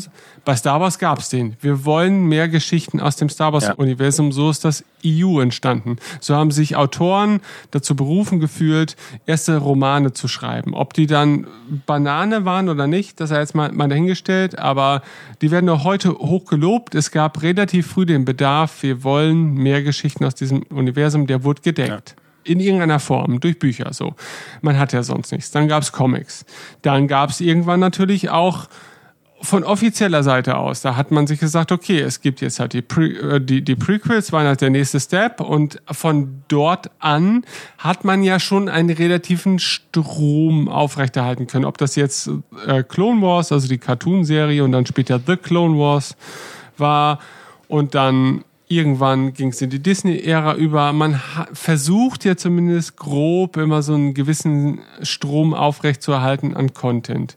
Das muss man aber, glaube ich, in heutigen Zeiten ohnehin. Also wenn wir über Herr der Ringe reden, dann rede ich auch immer noch von einer Liebhaberdiskussion und nicht von den Leuten, die im Prinzip in der Woche eine komplette Serie konsumieren und dann das nächste brauchen, weil es einfach auch so viel Content heutzutage gibt, der nicht zwangsläufig schlecht ist. Aber wenn wir von der Begeisterung für Herr der Ringe und Star Wars reden, reden wir auch von Zeiten, in denen wir manchmal einfach das als das Maximum empfunden haben, das es zu der Zeit gab, weil es halt eben auch nicht mehr gab.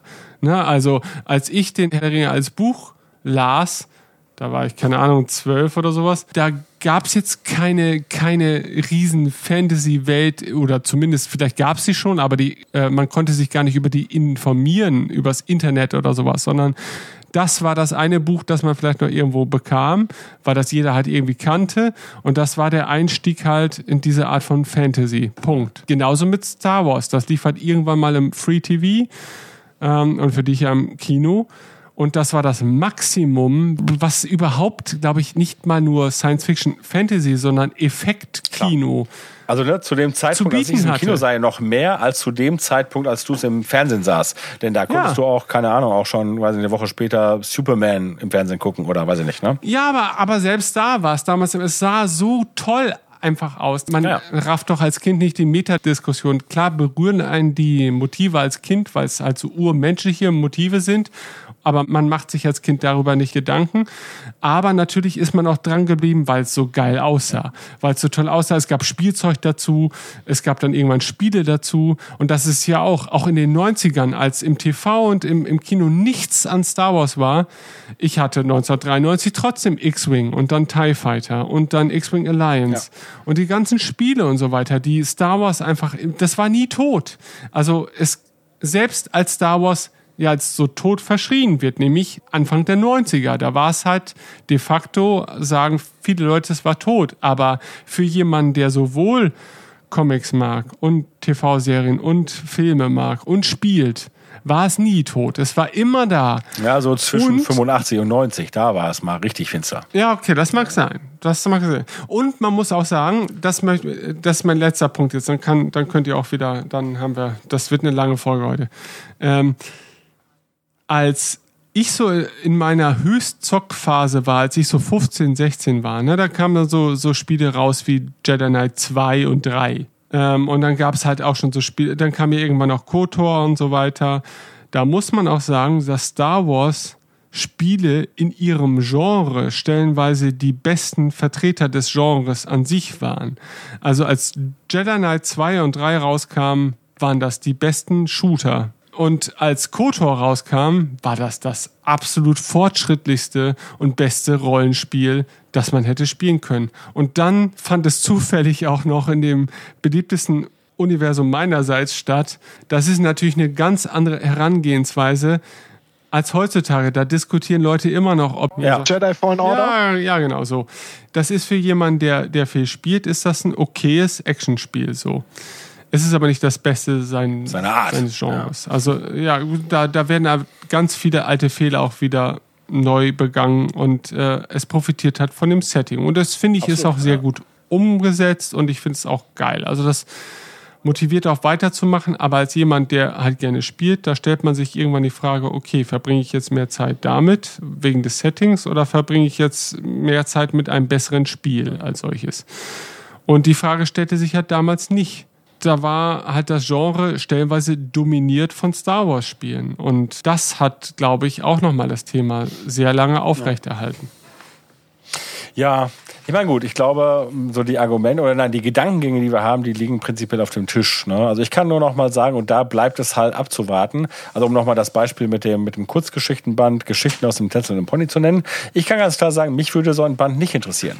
Denn weil ich glaube, wenn man halt diesen Band nehmen würde und würde ein paar Vokabeln austauschen, dann könnte dieser Band auch heißen Geschichten aus dem schwarzen Keiler und es spielt in Aventurien der Welt vom schwarzen Auge. Mhm. Na, während mich der äh, Kurzgeschichten-Sammelband Band äh, Geschichten aus der, aus der Moss Eisley Kantina total interessiert hat. mhm. ne, weil mich tatsächlich, äh, ne, äh, Star Wars ist eine Welt, wo mich äh, die Dinge jenseits der epischen Geschichte, ne, also jenseits der großen Geschichte, wo es um alles geht und um die wichtigsten Protagonisten, tatsächlich fasziniert, während mich Mittelerde nur was die epische Geschichte interessiert. Mhm. Und mhm. deswegen bin mhm. ich sehr gespannt. Ähm, ne? und, und wie gesagt, erstens, das geht mir so, aber das muss anderen Leuten nicht so gehen. Und da bin ich gespannt, ob ich das feststelle. Oh, es gibt tatsächlich ein Potenzial, die das ganz anders sehen. Und zweitens dann, äh, ob das bei dieser Serie sich entsprechend so erfüllt oder ob ich dann hinterher sage, tja, ist schon nett, hat mich unterhalten, aber hätte auch was anderes sein können. Ja. Also, ne? Ja. Äh, insofern können wir froh sein, dass Mando für uns auf jeden Fall funktioniert hat. Definitiv. Also, Allerdings. Definitiv. Also äh, äh, es ist halt ein Beweis dafür, dass der äh, Sprung in dieses neue Medium TV-Realserie geglückt ist.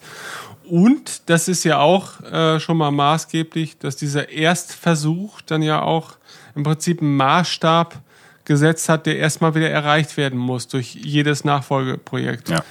Und, und, und das ist natürlich eine Erwartungshaltung, die sich nur auf dieser einen auf, aufgrund dieser einen Sache ja begründet. Also die Erwartung an ein nachfolgendes Ding.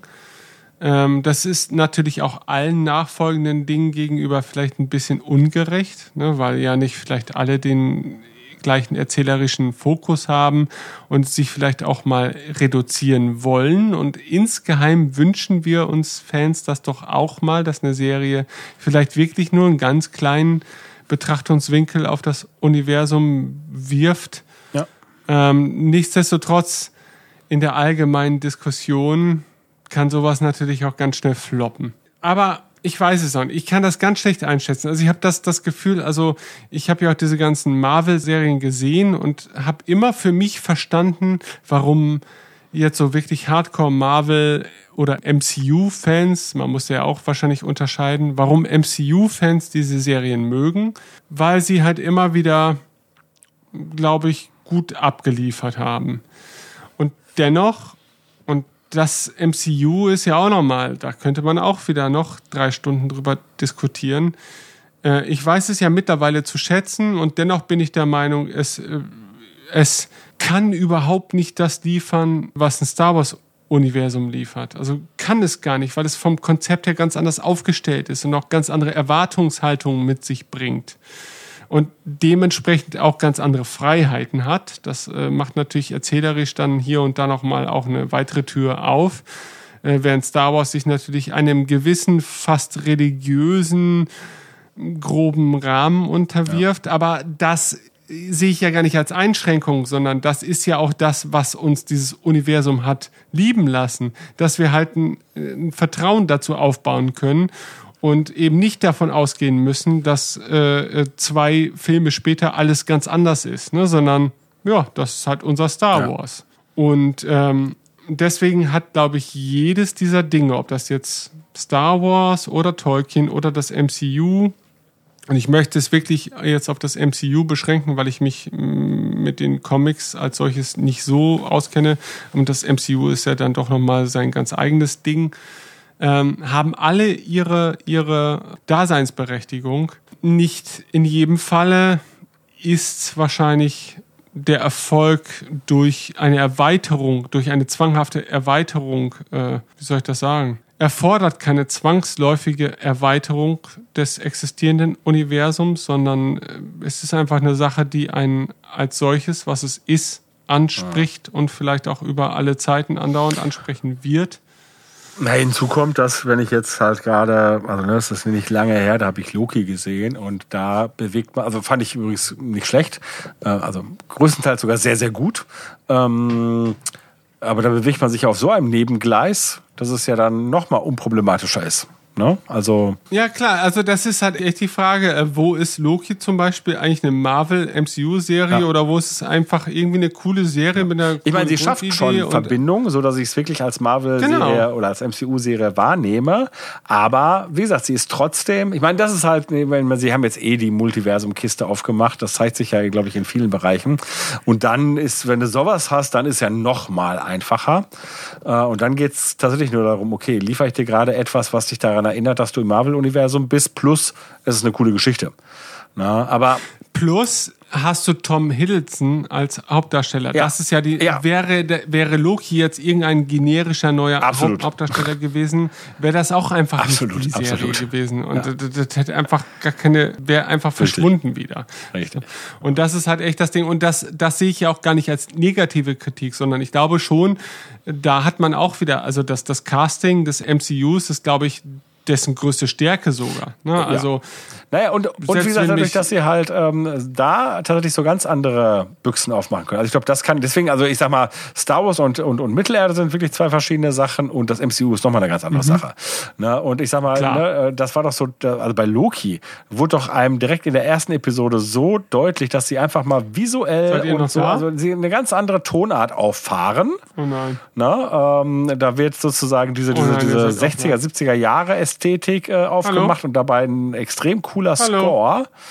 Ähm, ne, was ganz anders ist als das, was wir vorher im MCU gesehen haben. Und das geht, weil man eben halt diese Nebengleise bedient. Und ja. ja.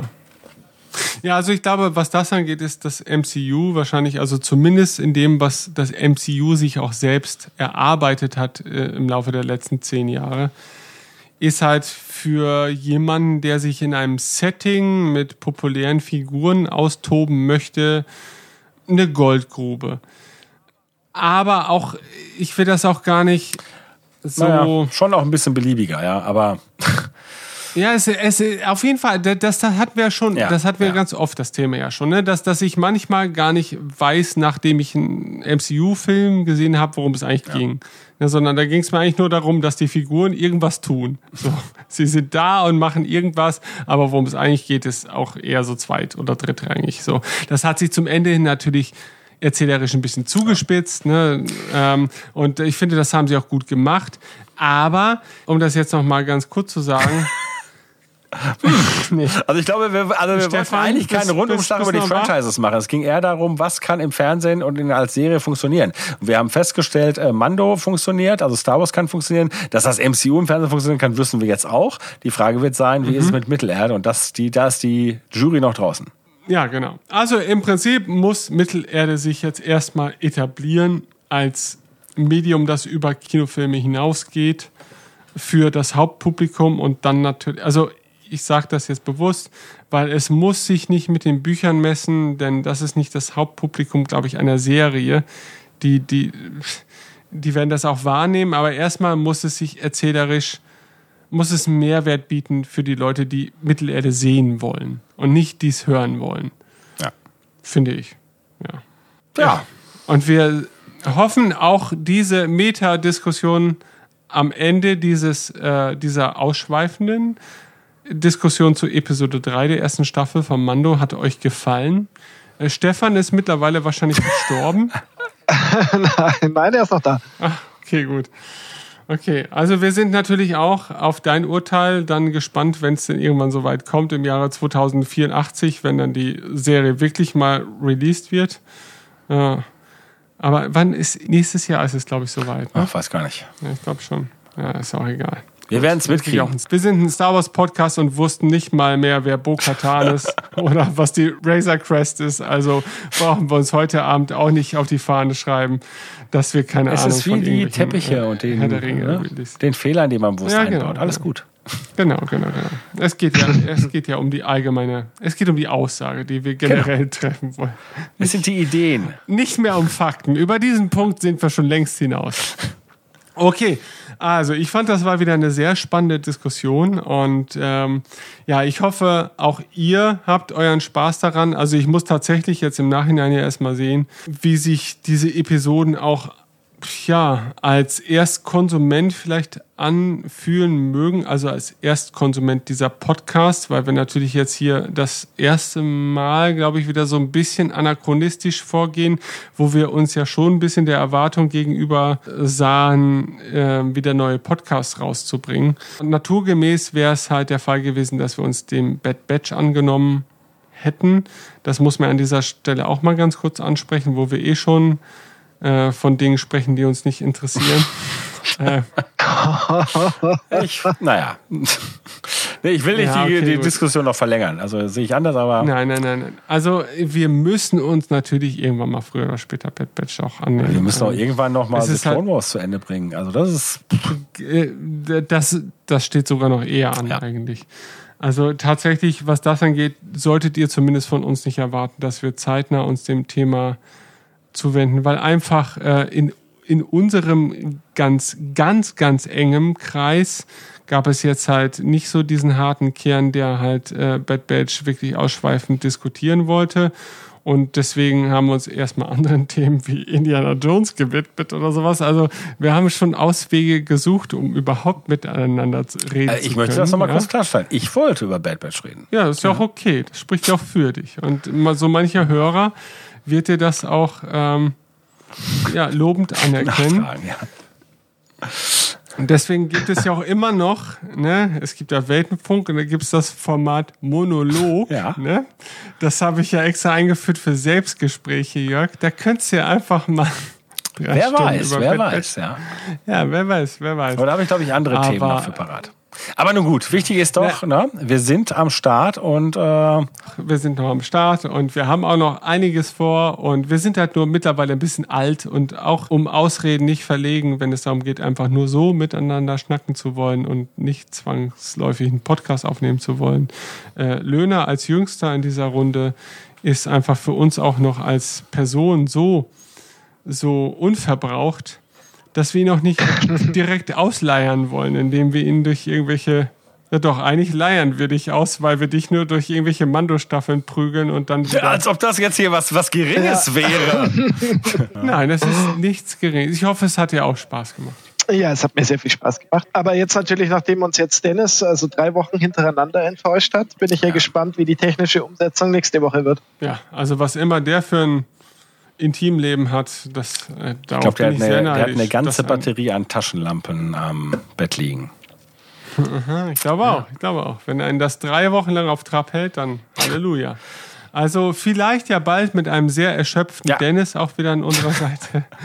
Ja, Tim hat übrigens, äh, also das möchte ich an dieser Stelle auch noch erwähnen, weil die Frage wird halt kommen, wo ist denn eigentlich Tim? Also da ist noch einiges zu erwarten. Ne? Also Tim bereitet einige andere Projekte noch vor, äh, auf die ihr euch freuen dürft, ja. ohne zu viel verraten zu wollen. Naja, ich meine, es ist so, ne? während wir tatsächlich halt die Nachbereitung von alten Serien machen, arbeitet Tim an der Weltherrschaft, an der Übernahme der Weltherrschaft und äh, das macht er ja. ohnehin, glaube ich. und ich meine, ich hoffe zumindest, Geburt, dass er aber es wird nicht vergisst, dass er uns kannte, wenn es soweit ist. Das hoffe ich allerdings auch. Das hoffe ich. Manchmal wäre es ja ganz gut, wenn man das vergessen wird. Ne? Muss ja nicht unbedingt was Positives sein. Ja, ja, vielleicht. Okay, also Tim, bitte die letzten acht Jahre erinnere dich an die wenigen guten Momente und äh, nehme mich auf in deinen Hofstaat als es oder, oder, oder wollte also, durchaus, wenn es passt, zum Mando auch dazukommen. Also insofern. Alles gut und ähm, es wartet noch Content auf euch. Ne? Also ja, das ist nun mal die Krux äh, der, der Podcaster, die, mhm. die halt keinen Content liefern müssen, sondern nur Content liefern wollen. Aber das führt dann ja manchmal vielleicht auch im Zweifel zu einem besseren Endergebnis. Aber das muss jeder für sich beurteilen. Ähm, mir hat der Abend heute richtig viel Spaß gemacht und ich freue mich mega auf Folge 4. Also das wird, das wird grandios. Und äh, ich glaube, diesen Enthusiasmus übertragen wir auch mit Leichtigkeit auf die nächste Episode Mando. Und ich hoffe, auch ihr als Zuhörer hattet euren Spaß. Und dann sage ich einfach mal bis zum nächsten Mal. Bis denn. Ja, auch mir war es ein Fest. Bis denn. Jo, wunderbar war's. Ciao.